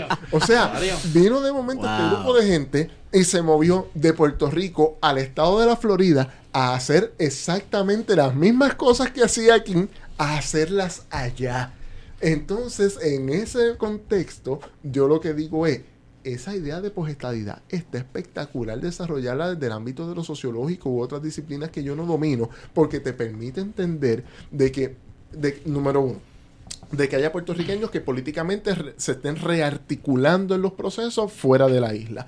Y número dos, de que haya un grupo de gente que en algún momento aspiraba que la cosa podía mejorar eh, integrando de manera definitiva la estructura política al interior del encaje territorial con los Estados Unidos como si fuéramos el Estado 51. Eso no ocurrió, pues cogí mis cosas y me fui. y la deuda que la pague otro y los problemas que los pague otro. Y en esa dirección, pues me parece que en Puerto Rico hay una dinámica muy interesante porque, porque habíamos hablado ahorita de Cofina, de que ya la gente dice, oye, yo puedo dejar familia en Puerto Rico puedo dejar un apartamento en Puerto Rico, me voy a los Estados Unidos, mantengo el vínculo con la isla y no tengo ningún tipo de responsabilidad de pagar esa deuda que están diciendo que yo y que yo viví por encima de posibilidades. ¿De dónde viene eso? Y lo tiraron a pérdida, lo tiraron a pérdida. Irónicamente, esos son los sectores que iban a traer el cambio en Florida, porque mucha parte de esa migración que se fue reciente en el siglo XXI ha sido hacia la Florida y Texas. O sea, esa, es la, la, diáspora, porque la diáspora de Nueva York y Chicago y, Filadelfia, esa área de, Massachusetts, también responde a otra, a otra época, pero la diáspora de, de Florida políticamente está más, más alineada al estadoísmo. Y está más alineado quizás a, la cuestión del siglo XXI, a unas clases sociales que entendían que como único podía, pero no te creas, y por eso me estaba interesante el concepto de la pospolítica. O sea, sí, ha habido grupos profesionales que podemos identificar con posturas más conservadoras que se mudaron a Florida. Pero también tenemos las clases populares y las clases alemanas que también se han mudado a Florida y están haciendo eh, cabalgatas. Reinventándose. ¿Tú has escuchado la canción del hormiguero de Calle 13? Sí, obligado, va por ahí. Yo siempre cuando veo una noticia de esas, de que están corriendo Anchi y demás en Florida, tengo Yo me emociono. mi alma y pienso en esa canción, en el hormiguero. Me encantan esas noticias. La última que vi fue de la gente montando los jeeps con todas las bocinas atrás, explotando todos esos vecindarios. Y, y les voy a explicar porque yo lo disfruto. O sea, parte de la situación de que en Puerto Rico tengamos unas clases populares, unas clases al margen, dependiendo de la cuestión federal, tiene que ver con la propia política de Estados Unidos con respecto a Puerto Rico. ah, querían mantenernos en la isla. No, no, no, no, no. Ahora se hacen responsables de sus propias criaturas y si no les gusta, qué bueno que lo tienen que vivir. ¿Por qué? Porque esto es responsabilidad de ustedes. Y voy más lejos, voy más lejos. A mí me parece que en Puerto Rico todos los grupos políticos, todos, todos, todos, tienen una deuda con lo que fue el independentismo de antaño. O sea, cuando aquí había gente que pensaba que Puerto Rico podía ser un país con su propia industria, con su propia economía, con sus propias instituciones políticas, aquí se les barrió de manera criminal con apoyo de la Quintelpro, de la CIA, del FBI y los grupos de extrema derecha en Puerto Rico. Entonces, barremos a todo ese grupo, eh, fomentamos los partidos que lo que quieren es algún tipo de relación territorial con los Estados Unidos y después nos quejamos de que esa propia relación territorial tenga personas que no son deseables para los estándares de vida del estado de la Florida. O sea que yo en eso, de, nuevo, muy crítico y pienso que todavía hoy el gobierno de los Estados Unidos y el gobierno de Puerto Rico tiene una deuda bien grande con un sector que ellos barrieron militarmente y que ahora están viendo cuáles son las consecuencias de eso. Así mismo. De ahí, la Junta de Control Fiscal, ¿cuál es el posicionamiento tuyo y de, de la asociación. Mira, en, hace cuando José Caraballo, el colega José Caraballo, amigo, amigo y una persona también de la que aprendo mucho todo el tiempo, eh, fue presidente, se hicieron unas encuestas con respecto a la posición de la Junta de Supervisión Fiscal en Puerto Rico, incluso en un momento dado en que el principal rotativo del país decía que la Junta tenía un apoyo abrumador, ya en esas encuestas internas que se hicieron al interior de la asociación, la gran mayoría de los colegas, y de manera orgullosa lo digo, se oponían. Ojo, tengo colegas que no están en la Asociación de Economistas y que dijeron públicamente de que si la Junta no era bueno para Puerto Rico dejaban de ser economistas. Todavía los veo por ahí yo, haciendo Yo estoy esperando que Gustavo diga eh, que, diga eso, ¿verdad? Por, mi posición no quiero mencionar nombres, pero más o menos por ahí va la línea, por ahí va la línea. Entonces a lo que quiero a lo que quiero llegar, eh, si fuera, o sea, mi posición personal, la Junta de Supervisión o la Junta de Control Fiscal, el nombre que queramos usar, se tiene que derogar ya Aquí hubo un momento en que la mayoría de la gente en Puerto Rico, eh, usé esta analogía hace poco, la, comparto con ustedes. Hay una obra de Samuel Beckett, de hecho tenemos la Beckett, sí, la Beckett aquí en Río Piedra, de Samuel Beckett que se llamaba Esperando a Godot. Y cuando Godot llega no tenía cabeza. ¿Está bien? Ese era el Aquí pasó algo similar, ¿no? Todos estábamos esperando, porque somos Puerto Rico, somos un territorio, estamos en un enclave eh, territorial desventajado con respecto a los demás estados, pero todo lo bueno que llega a Puerto Rico es gracias a los Estados Unidos y todo lo malo es lo local, ¿no? Esa es la condición colonial por excelencia. Y viene una junta del gobierno federal que va a coger a nuestra clase política y la va a poner en su sitio, le va a recortar aquí porque esa gente son los que saben y los políticos de nosotros son los que no saben. Ojo, nos elegimos nosotros, pero de alguna manera... El Claro, claro. Pero resultó que la Junta de Supervisión Fiscal eh, estaba totalmente comprometida con posiciones específicas de un grupo de acreedores la Junta de Supervisión Fiscal es hija de uno de los congresos más conservadores en toda la historia de los Estados Unidos.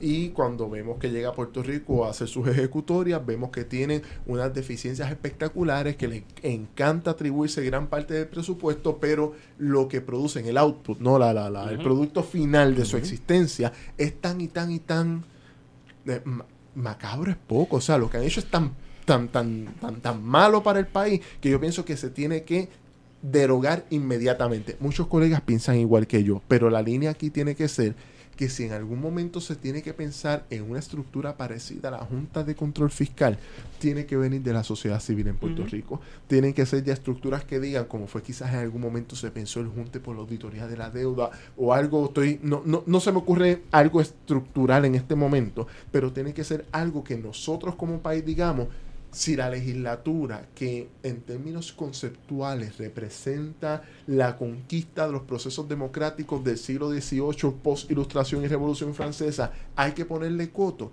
tiene que ser algo que salga del propio pueblo y de las propias estructuras democráticas. También podríamos cuestionar, primero, dos cosas. El asunto, antes de que se me olvide, eh, hay uno de los miembros, Andrew Bix que tiene una guerra. Con José Caraballo. no, y con Caraballo no solamente, con, con Héctor Cordero. Con el amigo Héctor Cordero, claro. y esto le bajó la línea y siempre el argumento es que lo que hacen los economistas puertorriqueños es ideología. Pero resulta que lo que está haciendo la Junta de Control Fiscal no se está sustentando bajo ningún estudio, bajo ningún análisis ponderado, es pura ideología en efecto. Mira, a mí me ha tocado analizar todos los documentos de la Junta de Supervisión Fiscal todos son, todos, todos, todos son deficientes. Son, eh, son documentos mediocres, peor aún, y sé que pagaron un montón de chavos por ello. Pero, por ejemplo, el argumento para eliminar la ley 80 y flexibilizar el mercado laboral eran documentos de la OCDE de documentos con respecto a Portugal y Grecia del año 2009-2010. O sea, una, una total barbaridad que ni siquiera mencionaba la condición particular de Puerto decía que utilizaron estudios de Perú y de, y de Chile durante la dictadura y nunca mencionan los estudios que había en la dictadura. Entonces, eh, a lo que voy, personas como Andrew Biggs son personas nefastas para Puerto Rico, porque son personas que tienen una visión de lo que yo llamaría el Excel si el Excel cuadra, ellos son felices. Ahora, tú estás, describiendo, tú estás describiendo la filosofía de esta administración completa. Excel y PowerPoint son las dos aplicaciones favoritas de la computadora. y el selfie. Eh, esta, administración ha revivido. Esta gente, ha revivido el selfie stick. Eso se quedó en el 2012, ellos lo revivieron. Y, eso, y algo bien interesante: demasiado postureo cero contenido. Ah, cero contenido. Es una cuestión de, postureo total. Los slides de los PowerPoint se ven bien lindos. Bien coloridos, bien chulos. A lo que, para efectos de récord, lo que Heriberto llama postureo, nosotros le llamamos mucho flow, mucha, mucha pauta y no hay nada. No hay contenido, no hay absolutamente nada. Entonces, a lo, a lo que me estabas planteando, Warionex, esto, estamos en una situación en la cual tú vas a tener personas, y esto es lo, lo que a mí me duele Héctor Cordero, en mi opinión, es el sociólogo más efectivo que tiene Puerto Rico hoy. Sin embargo, una institución centenaria como la UPR no es capaz de traerlo para que lo tengamos aquí todo el tiempo. Menos mal que Héctor Cordero Guzmán es un ser humano extraordinario y un gran puertorriqueño y una persona estuvo en nuestra asamblea de la Asociación de Economistas. Grabamos para la universidad un programa. Es una persona a quien le tengo demasiada admiración. Ha estado acá con nosotros dos veces. Ha estado aquí también. Es una persona a quien le tengo mucha admiración, pero es porque él de su propia voluntad quiere colaborar con el país. No es porque nosotros a través de nuestras instituciones podemos retener a estas personas en Puerto Rico. y eso me duele. Y está cabrón porque lo que hacen es criticarlo. aquellos que no saben, que les gusta estar tergiversando y toda la pendeja, lo critican. Y no se lo porque se lo burlan por las tablas. Bueno, pero por las tablas los tiene el partido los demás. Claro. pero ser una persona informada en este país molesta. Y que una persona como Héctor Cordero te saque tablas, o sea, con data. Claro. Oye, cuando el Cordero te dice, mira, hace poco yo discutía con un grupo de estudiantes de la clase de Ciencias Sociales de primer año en la UPR, cómo eh, aquí en Puerto Rico, ah, para nuestra generación, se formó todo un issue porque los residenciales públicos, slash los caseríos, habían piscinas. Entonces, a nosotros nos indigna que en los caseríos hayan piscinas, pero no nos indigna la corrupción gubernamental ni la situación que está pasando con los bonos de Puerto Rico. Entonces, yo lo que le decía a los estudiantes, cuidado, voy a parafrasear a Marco X, pero aquí lo que está ocurriendo es que están dejándose llevar por ciertos oligopolios eh, de comunicaciones para que peleemos los penúltimos contra los últimos. y nunca nos preguntamos quiénes son los primeros y cómo llegaron ahí. El que haya piscinas en un residencial público a mí no me afecta en lo absoluto. Ahora, las decisiones que Andrew Bix quiere tomar al interior de la Junta, eso sí me molesta. Y eso sí me choca porque quiere que sea yo el que pague esa deuda. Una vez yo vi a Eduardo Galeano, que es una frase que, que no es de él, pero que la, la mencionó en una conferencia que decía algo así como que nos mean y dicen que llueve. Exacto. Y literalmente eso. Pero es que por ahí va la cosa, pensando en lo que dice Heriberto, yo prefiero que, que, la comunidad que compone un caserío, independientemente del tipo de comunidad que sea, se apropie de los espacios, a que esos espacios se presten a, que lo único que haya para disfrutar sean los chispetazos de, de los plomazos contra el piso. Claro. O sea, yo creo que en la medida que esos espacios son apropiados por esa misma comunidad, independientemente sea, sea una piscina, sea una casa de brinco o sea un taller de trabajo y que no me afecte en lo absoluto, que sean felices, viven en unas situaciones bien, bien mal, que, que, que, hagan lo que tú dices, que se apropien. Claro. Yo, Oye, yo, les pregunto algo. ¿Ustedes creen, o sea, nos encojonamos, ah, esa, esa agua, eso lo pago yo, lo que sea? Señores, ok, pero eh, eh, la paguemos o no la paguemos nosotros o el que paga los impuestos o lo que sea. ¿Tú crees que llenar una piscina con una manguera gasta más agua? que todo el agua que utilizan muchas industrias aquí en Puerto Rico, incluso eh, manantiales de agua subterráneos que destruyen la farmacéutica. Oye, con eso no nos encojonamos. Yo soy de Manatí y eso es lo más que hay allí. Oye, Esteban, y esos manantiales tienen que estar llenos de plomo y, con también la hay. Y somos de Vega Baja y Víctor es de Manatí, este es de Cabo Rojo. En Cabo Rojo no pasa eso. Yo soy de Cagua. la República, claro. Pero yo estoy pensando en que las fábricas no se, no se sentaron en Barcelona y Manatí Vega Baja porque era un sitio no es fueron a buscar agua. Que llegaras hasta aquí. No, no es. Yo, yo puedo cantar también. Dale. No, no, no, ahora no. Pero la industria farmacéutica se estableció en ciertas áreas estratégicas buscando agua para enfriar maquinaria y eso es lo que en economía ecológica se llama eh, costos, eh, las, externalidades. ¿Qué es lo que significa eso? Traemos la farmacéutica, le damos todo a nivel contributivo, le damos el agua, pero el impacto negativo que tiene, ¿quién paga por eso? Mm. Lo pagamos nosotros como el conjunto de la sociedad. Y entonces el problema cuando uno viene a ver es que tenemos zonas cancerígenas, hay cuerpos de agua totalmente lastimados. ¿qué, hacen esas farmacéuticas cuando se acaba el, recurso? Recogen y se van para el carajo. ¿Y nosotros qué vamos a hacer cuando se nos acabe el recurso? Nosotros no podemos hacer nada. Para Singapur. O para Malasia.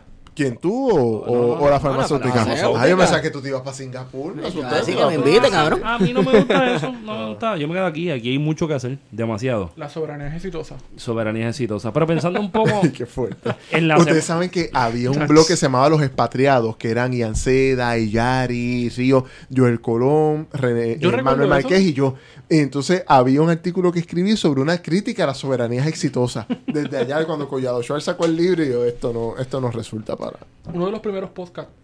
El, el primer podcast puertorriqueño. Hay que hacer la cosa como históricamente, antes de que exista un podcast, desde el 2003 o 2004, Ángel Collado Schwartz tiene una página de internet con el contenido de sus episodios en WKQ. Ah, pues perdón, no, no vuelvo a decir lo que dije. No, no, viste, lo, lo puedes decir porque en confianza todo el mundo está sujeto al escrutinio cuando una cuestión es así, pero pensar que alguien se atrevió a, compilar todo el trabajo de la voz del, de la voz del centro, que yo pienso que te guste o no, pues ahí hay algo que ah, sucedió y, hay un montón de, Pero, hice una crítica al tema de las soberanías exitosas por eso mismo, porque era una cuestión de, permitir todo este ajuste estructural que estamos viendo hoy, porque en el largo plazo eso nos va a llevar a algún lado. Y lo hizo precisamente la, la, voz del centro se hacía ese de las soberanías exitosas con Francisco Catalá. Claro. Oye, y, en ese libro está Francisco Catalá y Juan Lara. Eh, Francisco Catalá para mí es una persona excepcional, extraordinaria. Eh, Juan Lara domina mucho de los temas económicos, etcétera. Pero yo, yo hacía una crítica en el sentido de que no de nuevo, estaban muy inmersos en el discurso ortodoxo y por no decirlo neoliberal, porque yo sé que Francisco Catalá para nada es neoliberal, pero, pero eh, estaban ya en una cuestión de que Nueva Zelanda, eh, Estonia, Israel. Quizá también era para romper, en, ese momento, romper el, cerco de que Venezuela, Cuba, Venezuela. Quizás, era una manera de, buscar una alternativa a la soberanía que no fuera una alternativa por la izquierda, pero. No, no, no, no la compartí, no la compartí en ese momento. Mary, ¿qué tú piensas de Cofina? Mira, eh, ¿Qué, es Cofina para empezar? Porque la gente no sabe ni cómo definir eso. Bien sencillo. Cofina es la corporación para el financiamiento del interés apremiante. Y eso se define en palabras... En palabras bien sencillas. Cofina debe ser una oficina más pequeña que el espacio donde estamos grabando este programa. Porque no me jode una letrina fiesta Cofina, Cofina no hace absolutamente nada que no sea emitir certificados que nosotros llamamos en el algo del mundo financiero y económico bonos. Punto. No hace más nada, no tiene ningún tipo de capital, no tiene nada. Ahora, ese certificado está asegurado por un impuesto finalista. Y ese impuesto finalista es, el, impuesto al valor y al uso. En términos históricos, Cofina se creó para mí por, por error. Cofina se creó para coger una deuda extraconstitucional que podíamos impugnar de manera efectiva en los tribunales y la convertimos en deuda asegurada en el año 2006-2007. Para esa época del tranque de la legislatura, donde Primitivo Aponte demostró su primitividad. Es la cosa. y donde Aníbal sacó el anacranesco que tiene dentro. Y, ahí empezamos entonces a coger esta deuda asegurada que fue Cofina, fueron 3.500 millones y cogimos esa deuda extraconstitucional y la convertimos en deuda asegurada que se iba a pagar con el IBU. Punto. No mandamos a joder. Que exacto. Ya en el 2009 llega la administración Fortuño. La administración Fortuño tenía una idea muy clara de que para que Puerto Rico pudiera progresar económicamente había que sacar el Estado del camino a través de recortes muy fuertes y el problema que eso tiene es que en el corto plazo, cuando tú vas a hacer ese tipo de políticas de austeridad, necesitas un financiamiento externo. En Grecia el financiamiento externo provino de la Troika, ¿no? La, la Unión Europea, el Consejo Europeo, la, el Fondo Monetario Internacional y el Banco Central Europeo.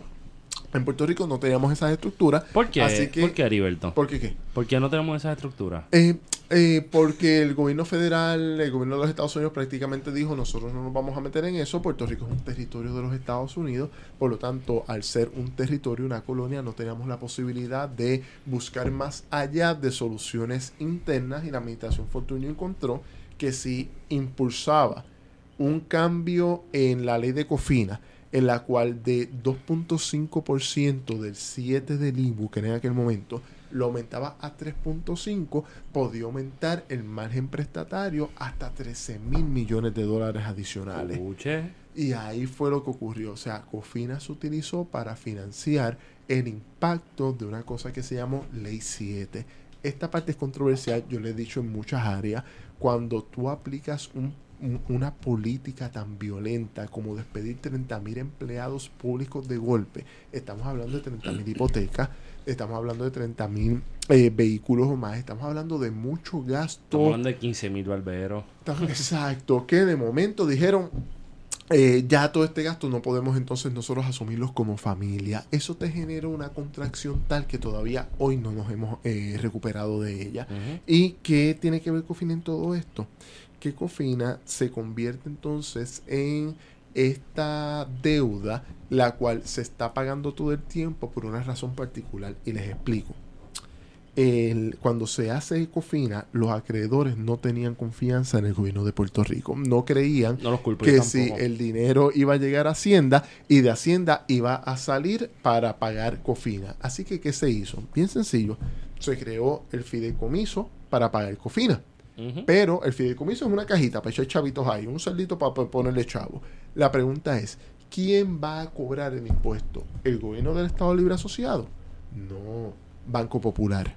Banco Popular es el colector del IBU pone el dinero que le toca a Cofina y el sobrante una vez se paga Cofina es lo que va al fondo general. Obviamente después que el colector cobra su fee por, por hacer el trabajo de, no, colector ah, no, eso es fundamental entenderlo. No y Banco Popular no cree. ¿de dónde tú crees que paga los, especiales de Navidad esos fotuteros? ah, por ahí va, por ahí va la cosa. Entonces eh, sí que eso es terrible. Pero nada, no, no quiero entrar en eso ahora. Entonces eh, Cofina se siguió pagando pero en un momento dado hay unos bonos particulares en Puerto Rico que son los bonos de obligación general. O cuando usted escucha algún de algún abogado muy florido de, la radio AM decir, no, los GOs, lo, eh, eh, lo que se está refiriendo son bonos que se emitieron. Eh, eso es un certificado que dice abajo bien abajo en letra pequeña, estos bonos tienen la garantía del Estado Libre Asociado. los demás bonos no de la Constitución. Los demás bonos no lo tienen. Que fueron una de las enmiendas que llegaron a partir de la... Fue los 60, ¿no? Se hizo...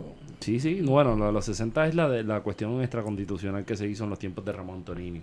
Pero yo creo que la Constitución de Puerto Rico, cuando se envió el Lamborghini ese que envió la Constituyente, que quizás podríamos traer a Tito Farina hecho hablar de la Constituyente. Claro, claro. Se envió un Lamborghini y lo que nos envió el gobierno federal bajo después de la ley 500, pues fue un Hyundai cuatro puertas, está talado.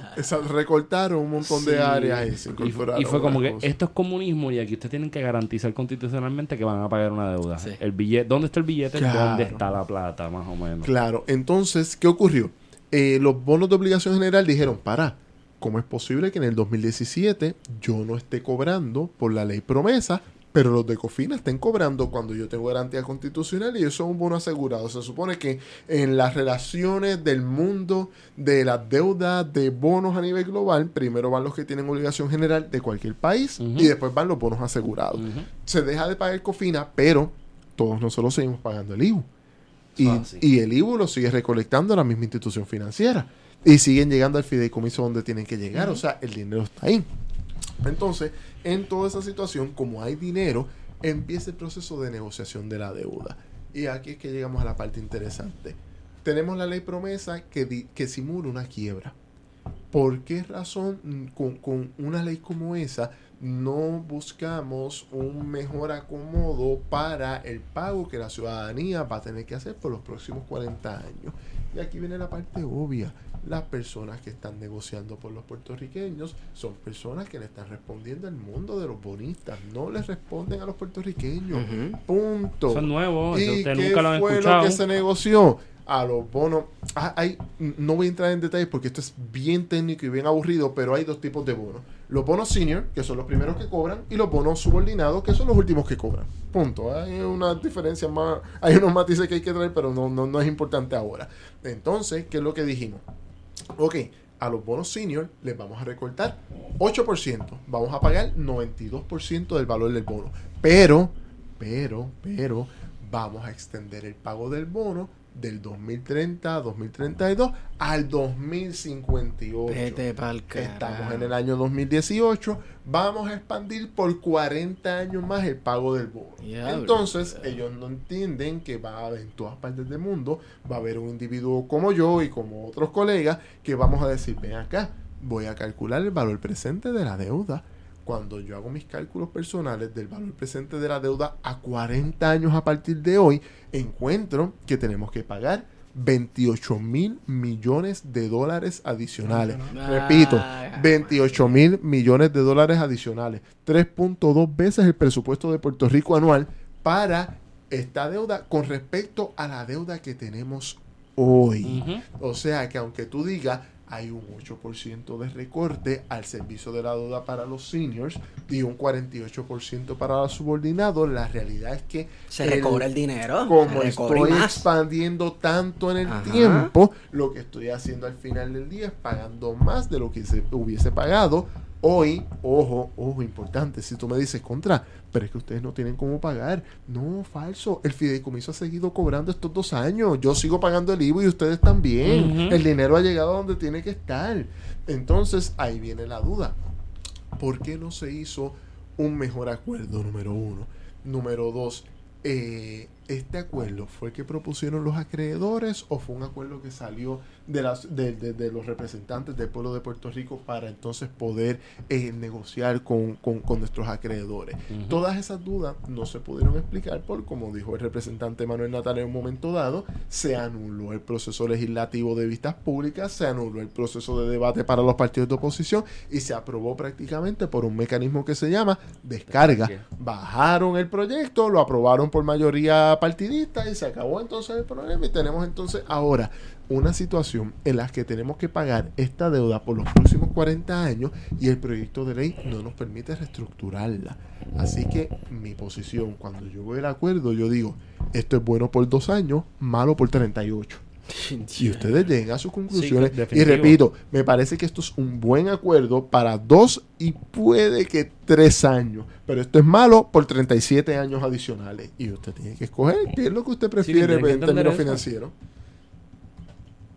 Está cabrón, yo. Está cabrón, yo, ¿sabes? La amistad, yo tengo una amistad de más de una década con Heriberto. Sí, eso ya es. Y de momento yo estoy pensando, o sea, me siento hablar con Heriberto como economista. Y está bastante cabrón porque uno, uno podría... Yo quiero, yo, yo quiero la resolución del Estatuto de Puerto Rico. Eso a mí me interesa mucho, ¿verdad? Claro. Y, y yo creo que a, la gente que, le importa Puerto Rico también lo quiere. Por lo menos pienso yo, ¿no? Quizá un poco egocentrista esa idea, pero yo pienso en, en, en, una medida que es a 40 años y estoy pensando que los Happy Colonials van a existir de aquí al 2058. Claro y con 40 años más, yo soy un viejo decrépito de 71 años. Todo, quizás no estemos ya ni aquí. Como decía el O sea, si estoy vivo, si estoy vivo, tengo 71 años. Apesto a Ben Gay. y eso me da autoridad de cagarme encima y toda esa mierda, pero está cabrón porque, porque yo creo que es la cleptocracia, mano. Estamos con la gente más incapaz en el momento más difícil del país. Donde el país tiene que también decir, coño, esto es mío y esto me toca a mí y nos toca levantarnos. Mira, eso, eso es lo que yo le decía a mucha gente. La gente el proyecto no permite la reestructuración de la deuda. Tienes que pagarla a como está. Pero se puede derogar. tiene, ah, eh, claro, claro, esto no es constitucional.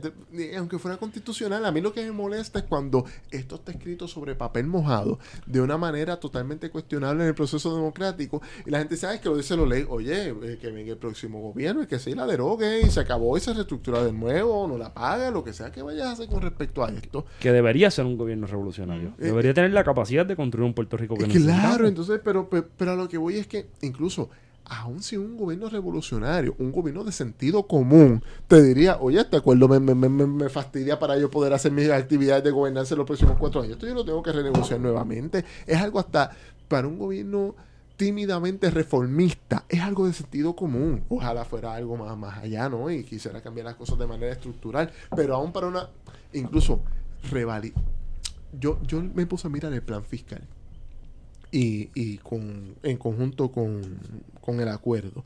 Entonces, en el acuerdo dice que los ingresos por IBU van a continuar creciendo de manera ininterrumpida hasta el 2050. Lo que no es cierto. Eso tú no lo sabes. Exacto. Pero, oye, yo como economista, yo no me atrevo a proyectar al 2025. Estamos en el 2018. Yo no me atrevo a decir a ninguno de ustedes cómo va a estar la economía en el 2024. no me atrevo. Un huracán, se viene un terremoto. Claro, la incertidumbre, eso se llama la incertidumbre es tal que yo no me atrevo. Yo me atrevo quizás en el corto plazo y te lo digo. Oye, cuidado porque se tienen que dar estas circunstancias. Si algo de esto pasa, todo lo que te estoy diciendo se hace agua, sale agua, ¿no? Entonces. Eh, Ah, ni el mes que viene tú sabes si la eh, cosa cambia. pero por lo menos si yo te puedo decir, mira, en estas circunstancias de aquí a tres años, más o menos esta es la línea. Pero, pero no, a lo que voy siendo honesto intelectualmente, se me haría bien difícil hacer la afirmación. Que mucha falta Te, Tendría que decir como que, mira, si se dan estas circunstancias, por aquí va la cosa, pero estamos en una época sumamente vulnerable, sumamente volátil y sumamente imprecisa sobre todo lo que está ocurriendo en términos de cómo nosotros definimos la realidad económica, no solamente de Puerto Rico, sino de cualquier país. no termina la línea. Pero, quiero hacer una pregunta corta. Nada, a, lo, lo, que quería traer con, con, respecto a este tema es que cuando me pongo a mirar el plan fiscal, el plan fiscal dice que nosotros vamos acá, dándolo por bueno, nosotros vamos a volver a la contracción económica en el 2023. Y el plan fiscal dice que nosotros vamos a tener 2.1 millones de personas para el 2050 y algo. O sea, ¿cómo es posible que tú me digas en un documento, vamos a tener crecimiento eh, sostenible de este recaudo que depende de la cantidad de personas y su consumo, al mismo tiempo que te estoy diciendo que la población va eh, a caer de manera... Eh, directa, ¿no? De, manera sólida hasta 2.1 millones de personas y que en el 2023 volvemos a contracción económica y ojo, algo que aquí no se quiere discutir en ninguno de los espacios. El presidente Donald Trump dijo el jueves pasado que quiere detener las ayudas eh, federales a Puerto Rico, con las cuales están contempladas en los planes fiscales, que son el dinero cash adicional, que son los que van a hacer rebotar la economía. Lo más gracioso es la razón. La razón es que Trump, Donald Trump desconfía de, bueno, dice él que desconfía de los políticos de Puerto Rico, que son unos corruptos, que no saben manejar los fondos. Y coincido. Coincidió. Entonces, es gracioso porque entonces tú, tú, ves allá, ellos van para allá a, la, a lamer ojo y a tirarse selfies con él.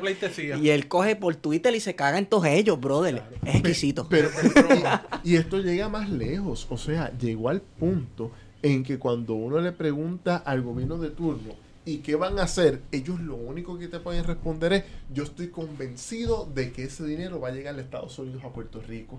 Ya ni siquiera tienen un proyecto que endógeno que salga al interior del Pero en un momento dado, hace, hará una semana, empezaron a decir que fue la Junta de Control Fiscal quien proyectó esta estas transferencias este, de miles de millones de dólares que iban a llegar pero inicialmente fue el gobierno, en el primer plan fiscal. En el primer plan fiscal, ellos ya estaban hablando de que iban a venir 15 mil millones de dólares Que eran para la reconstrucción de Puerto Rico. Durante cuatro años. Y que eso iba a provocar un crecimiento económico de casi 8%. Por, no, mentira, ellos proyectaban 12.3%. Que era demasiado de Exacto. La misma Junta les dijo, bájate la proyección, no te van a llegar 60 mil millones de dólares en cuatro años, mejor distribúyelo hasta ocho años. Y cuando uno mira el plan fiscal final, de nuevo, yo tengo unas críticas que he hecho abiertamente a, la metodología, pero brevemente, para hacer el ejercicio, dando el plan fiscal por bueno, eh, el dinero no ha llegado a la velocidad esperada. Ahora Trump dice que supone a que parte de ese dinero llegue a Puerto Rico. Y ahora estamos entonces en la situación en la cual se nos está diciendo, eh, sin este dinero no vamos a tener crecimiento económico al mismo tiempo que tenemos ese escenario, nos están diciendo, no se preocupen, el IBU va a crecer de manera ininterrumpida hasta el 2058 y aquí tenemos un acuerdo con COFINA. Cuando uno de los grandes ah. problemas en Puerto Rico históricamente ha sido las proyecciones de recaudo. Totalmente, totalmente. O sea, siempre todos los años se caen por el piso. vamos a traerlo, vamos a traerlo. Está cañón. hay dos proyecciones que siempre son problemáticas en Puerto Rico. Las de gasto y las de recaudo o las de ingreso. Siempre las de recaudo Casi nada. van y siempre las de gasto aumentan. y esos son los déficits que tenemos. Pero a lo que quiero llegar es que incluso en los números institucionales, si yo diera todos los números institucionales por bueno, para hacer el ejercicio, no hay eh, correspondencia. ¿Qué yo pienso? Me pongo técnico de nuevo y me excuso. Yo pienso que ellos miraron para atrás el IWA ha crecido en los últimos 10 años al 3%, pues con ese 3% los proyectos del 2058, eh, la población ha bajado eh, tanto por ciento en los últimos 10 años, pues los proyectos hasta el 2058 y así han hecho con todas de manera independiente, pero no las han correlacionado.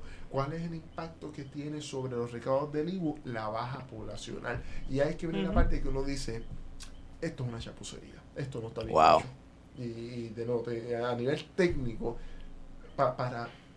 Miren, miren qué, qué humilde, si es la palabra, no humilde no, generosos, ¿no? Para, para buscar otra de las virtudes de la Iglesia Católica, sí. la generosidad, pues generosos estamos siendo, que yo estoy dispuesto a darte los assumptions, las presunciones, te las estoy dispuesto a dar por buenas. Ahora, metodológicamente no me cojas de sangre. Y metodológicamente, literalmente, nada de lo que nos han presentado tiene ningún tipo de validez. Y sobre esa falta de rigurosidad metodológica, acabamos de negociar un acuerdo de COFINA que es una barbaridad para todos nosotros como ciudadanos. Por lo menos para los que aspiramos a quedarnos en Puerto Rico. Claro, entonces lo más penoso es que ese mismo día pues se, se resuelve tirarle, tirar las bolitas de humo que ibas a eso, Wario, del show mediático, cabrón, o sea, lo que se formó fue un show mediático. El Día de las Madres con este Ferrer. Exacto.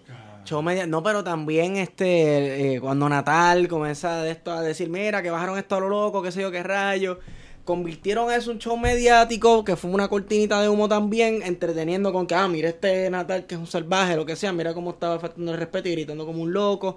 Luego muere esto Ferrer, que en paz descanse, y de momento, exacto, el Día de las Madres y qué sé yo, y se acabó el tema, cabrón. Y el problema era, no, el problema no era lo que se discutió de Cofina, el problema entonces se convirtió en, que Natal la actitud. votó en contra de un proyecto. Exacto, Que seguramente tampoco leyeron el proyecto de, de Cofina. Claro. Claro. Mira, yo, yo la, mi argumento durante todo el proceso de la aprobación fue, me gustaría, yo quiero que un funcionario electo, ya sea de mayoría o de minoría, pero particularmente de mayoría que lo está promoviendo, me expliquen el proyecto.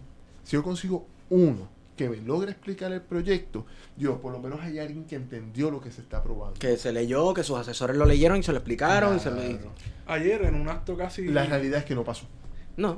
Ayer en un acto casi ridículo, ¿verdad? En, en Brasilia, en, en, el Congreso, eh, un diputado dice, diablo, ¿y quién presentó este proyecto tan estúpido? Y la gente empieza a reírse, los diputados. Y dicen, pues mira, lo presentó usted. Ay, qué fuerte.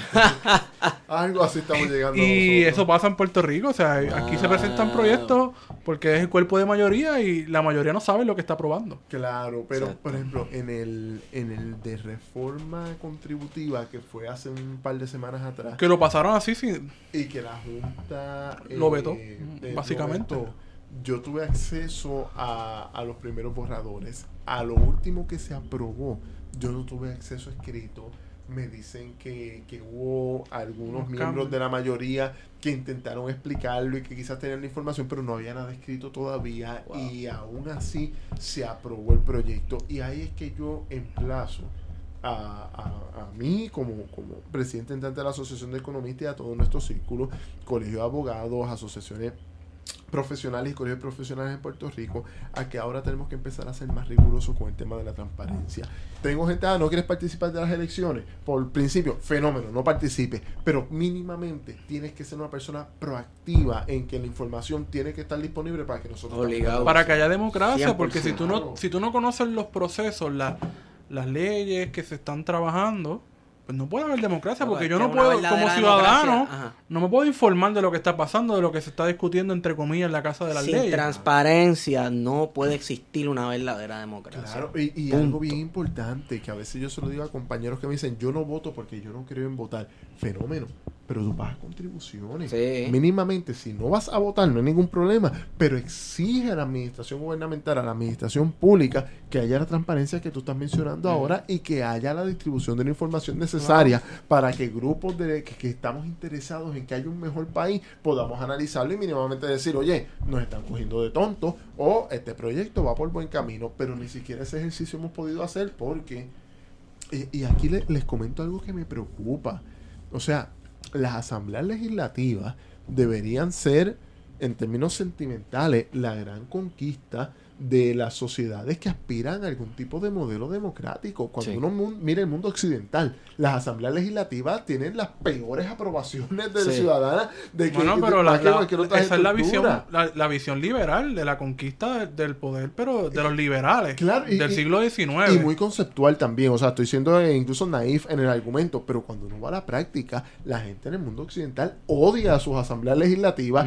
Muchos piensan, ah, mi legislador es un buen tipo, pero los demás son un chorro de a veces de manera correcta, a veces de manera incorrecta, pero a lo que voy, en vez de la legislatura esforzarse por decir, oye, ya que nosotros en términos simbólicos representamos la voluntad popular y colectiva, mínimamente déjame abrir estas vistas públicas aunque al final, aunque al final del día les pase el rodillo y la pruebe como nos da la gana. Pero por lo menos nos dan la ficción de decir, coño, perdón, esa palabra la puedo decir aquí o no. Claro. Sí, puedo, Pero, por lo menos Yo he dicho cabrón como siete veces. Ah, pues, pues, voy a decirle, caramba, coño, pero, ¿sabes? por lo menos danos el espacio para poder expresar cuál es nuestra posición como grupo representante de un sector profesional de la sociedad civil con respecto al tema, pero ni siquiera ese espacio nos dieron. No. Pero es que vamos, llegamos hasta, yo, yo sí creo que debe haber una, deben de haber representantes en, en esa legislatura, pero en este momento donde tenemos una Junta de Control Fiscal, la legislatura de Puerto Rico no está haciendo... Se, convierte en inoperante. Eso lo que Pero por eso te digo, Wario, no quería decirlo, pero... Yo pienso que yo como legislador de mayoría,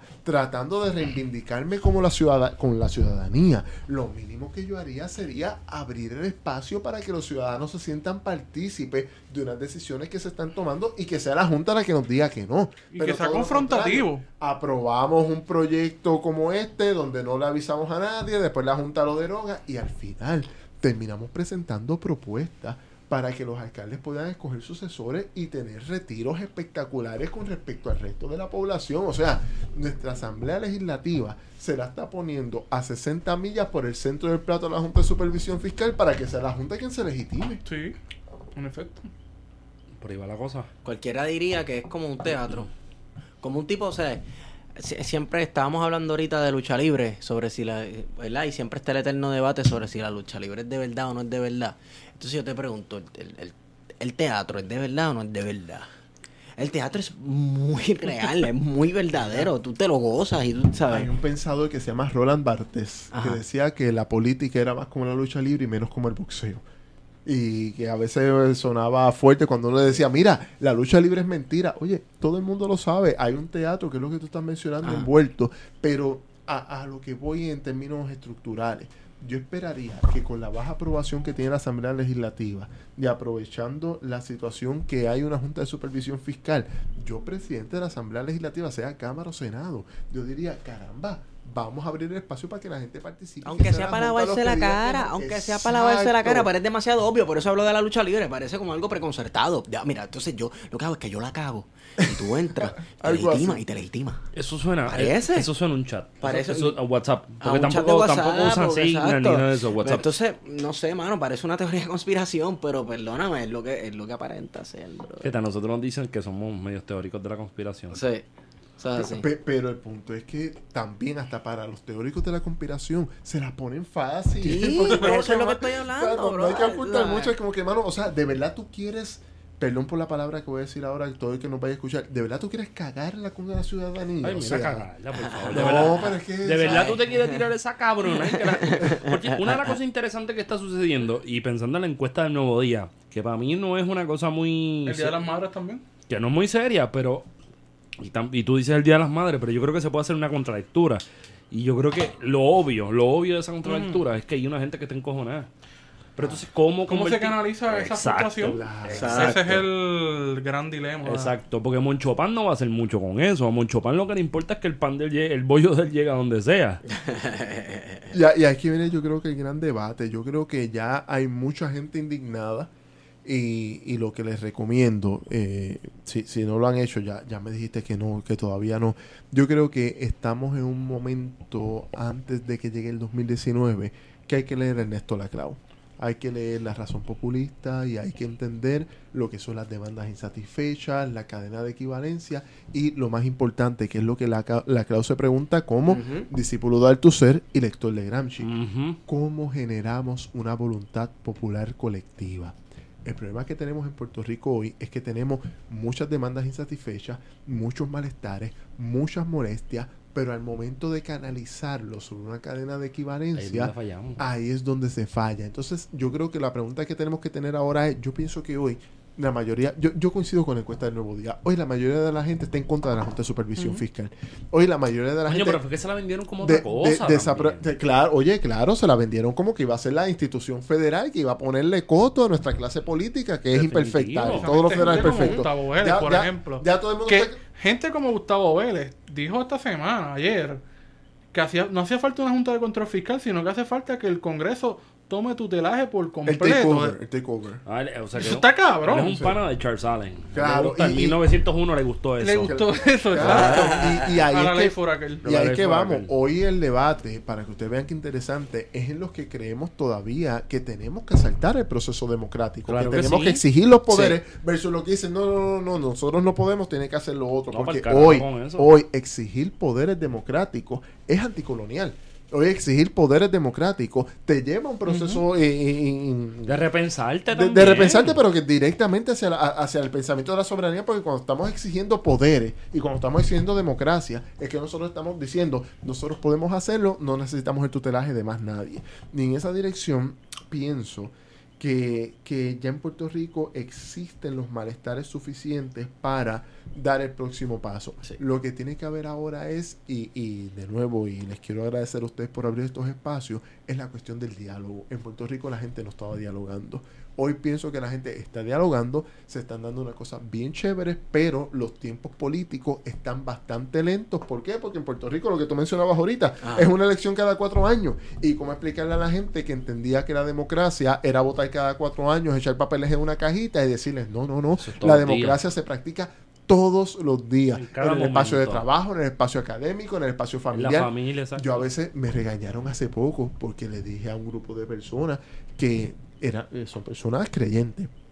Y yo les dije, vayan a la iglesia y hagan todo su credo. Ahora, una vez termine la misa, ustedes tienen que politizar el espacio.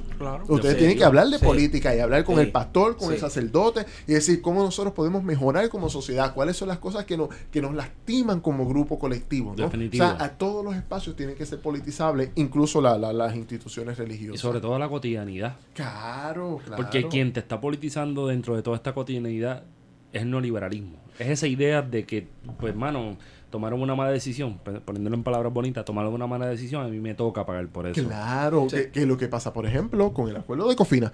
El acuerdo de Cofina lo que nos están diciendo prácticamente a nosotros, eh, gente, hay una gente que van a venir aquí por decreto y van a pagar el 4% nada más, así que el peso grande, porcentual, para poder pagar los acuerdos que estamos haciendo ahora, va a recaer sobre capas medias, capas trabajadoras, capas profesionales. Y eso se tiene que discutir todo y es que inclusive, yo creo que una añadiendo a, la definición tuya de del neoliberalismo, Heriberto, el neoliberalismo también es una cosita bien simplona, pero la redistribución de las pérdidas entre todos. Socializarla Socializar las pérdidas, privatizar ganancias. Ese ha sido el resultado.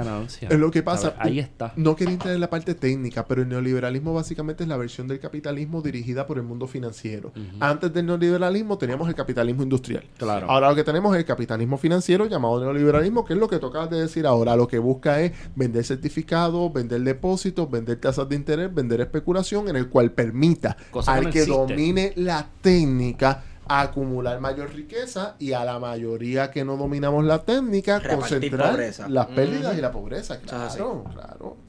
Y emprender y venderte tú mismo. Sí, ¿no? Y, aquí viene el coaching, aquí viene eh, la pseudociencia y aquí viene la cuestión de que tú tienes que estar en la misma frecuencia que la gente que es exitosa y la gente que no es exitosa porque está... Sí, sí. Claro, y, claro. Y ser tu brand. Yo soy mi propio brand. yo soy una marca. Incluso el neoliberalismo, miren qué interesante, el neoliberalismo te desplaza a la religión y la iglesia católica como fuente legitimadora y te crean una propia religión del coaching, del cuatro patines y de vamos a hacer todo este tipo de... Herbalife. Claro, de Herbalife. O sea, hay una sustitución ideológica por unas estructuras que son eh, criaturas del propio Fíjate, yo soy ateo, o por lo menos quiero pensar que soy ateo, y yo le huyo más a los edificios color verde moco que a los testigos de Jehová. que dicen en letras chinitas eh, Healthy Club. vive, bien, salud, salud y vida. Aunque eso también se lo están copiando las clínicas marihuaneras, pero eso está cool. Y ese debate hay que tenerlo también.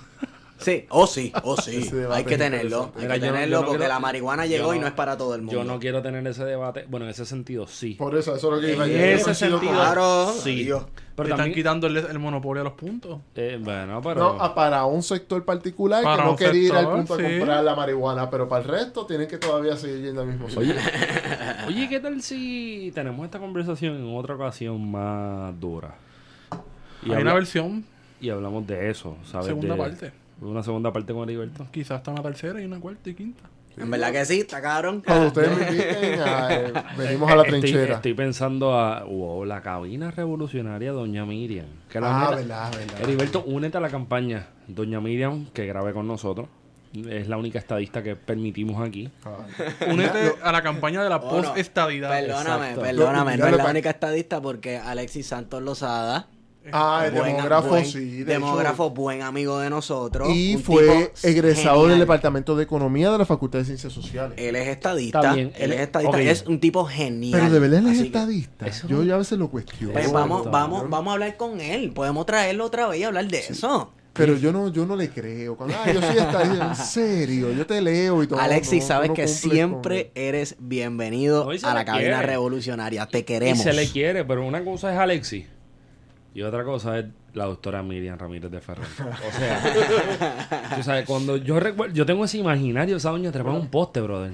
¿Sabes que yo recuerdo la vez que yo era pequeñito y recuerdo esta No, tú tenías poca edad, pequeñito nunca has pequeñito nunca Para allá del 2000, porque un bebé de 5 años y 5 9 de estatura.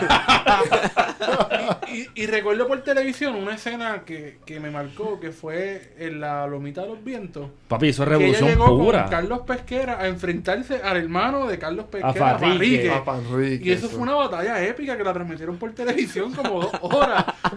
y Farrique le decía, mientras yo te digo, tú no vas a ser gobernador de Puerto Rico. O sea, eso, es fue, cierto. Eso fue otra época. Eso es cierto. De hecho, eh, yo estaba por ahí. Yo estaba ahí. Sí, yo, yo sé. No, no, estaba físicamente. Estaba sí, sí, sí. Te, ves en cámara y por ahí también se ve a. Me siento joven, ¿Quién era el utuadeño que estaba eh, de secretario de la gobernación? No, gobernación era William Villafañe. Ah, sí, Wilito está por ahí, William Villafaña está ahí empezando a ver sus primeros cantazos en la. Porque después van a la Procuraduría de la Mujer exacto, y hacen aquel acto. La, la revolución, la toma, la toma. Pero, pero a mí me preocupa realmente la, la, la doctora Miriam Ramírez de Ferrer. Las últimas veces que le he leído en redes sociales es a punto de infarto. O sea, es.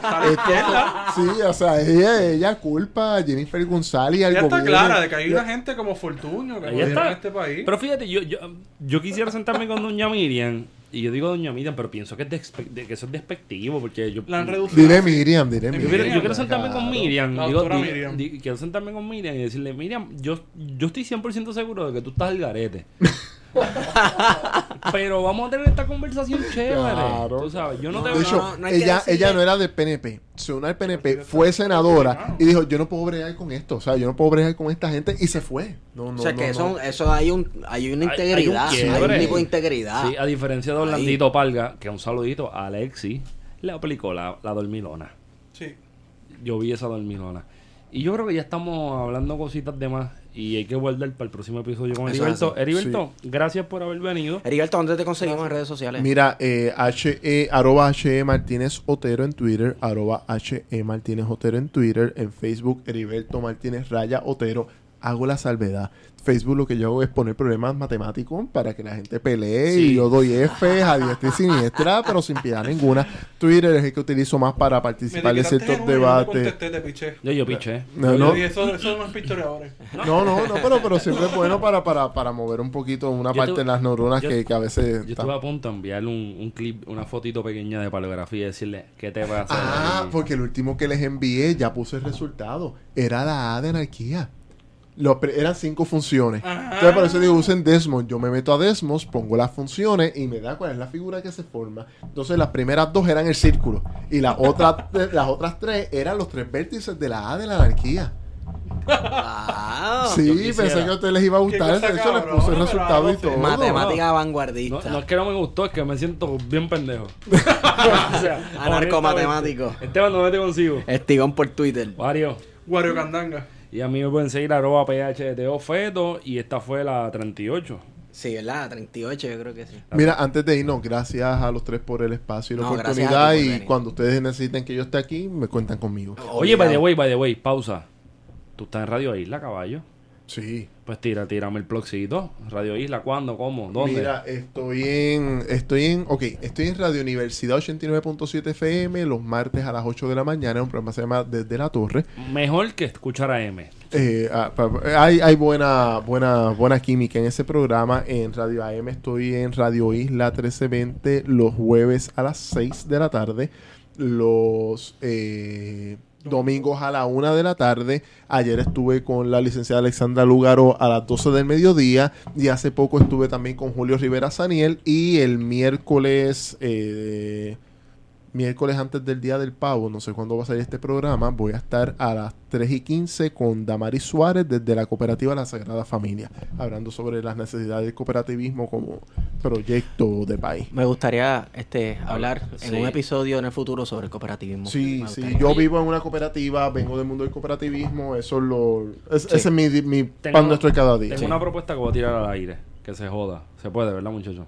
Me imagino para que no se matara a alguien. Tenemos, tenemos un pana que, que, bueno, tenemos a Heriberto, pero tenemos un pana bien cercano aquí que cree en el cooperativismo solar o de la energía oh, sí. renovable y estaría bueno sentarnos, en vez de cuatro o cinco. Claro. Contacto primero, ¿verdad? Después que las medallas estén disponibles. Eh, ah, y fíjate, estamos en temporada navideña. Deberíamos sustituir la medalla, que no le estoy dando promo. Aquí no están pagando por eso. Es verdad.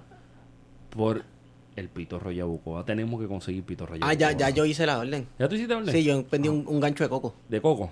¿De, de, coco? ¿No Ay, Dios mío, miren, lo pedí yo. Lo importante, lo importante cada cual traiga el suyo, entonces. Lo, importante es que el pitorro tiene que venir de Yabucoa. Compañía y compañía. Que fluya el pitorro. Y por ahí nos vamos, ¿no? Bueno, hemos ido con ustedes. Plan de contingencia.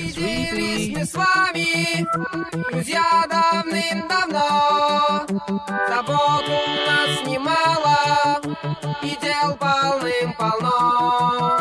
Но для чего придуман Когда-то телефон? Давайте созвонимся Пусть нам поможет он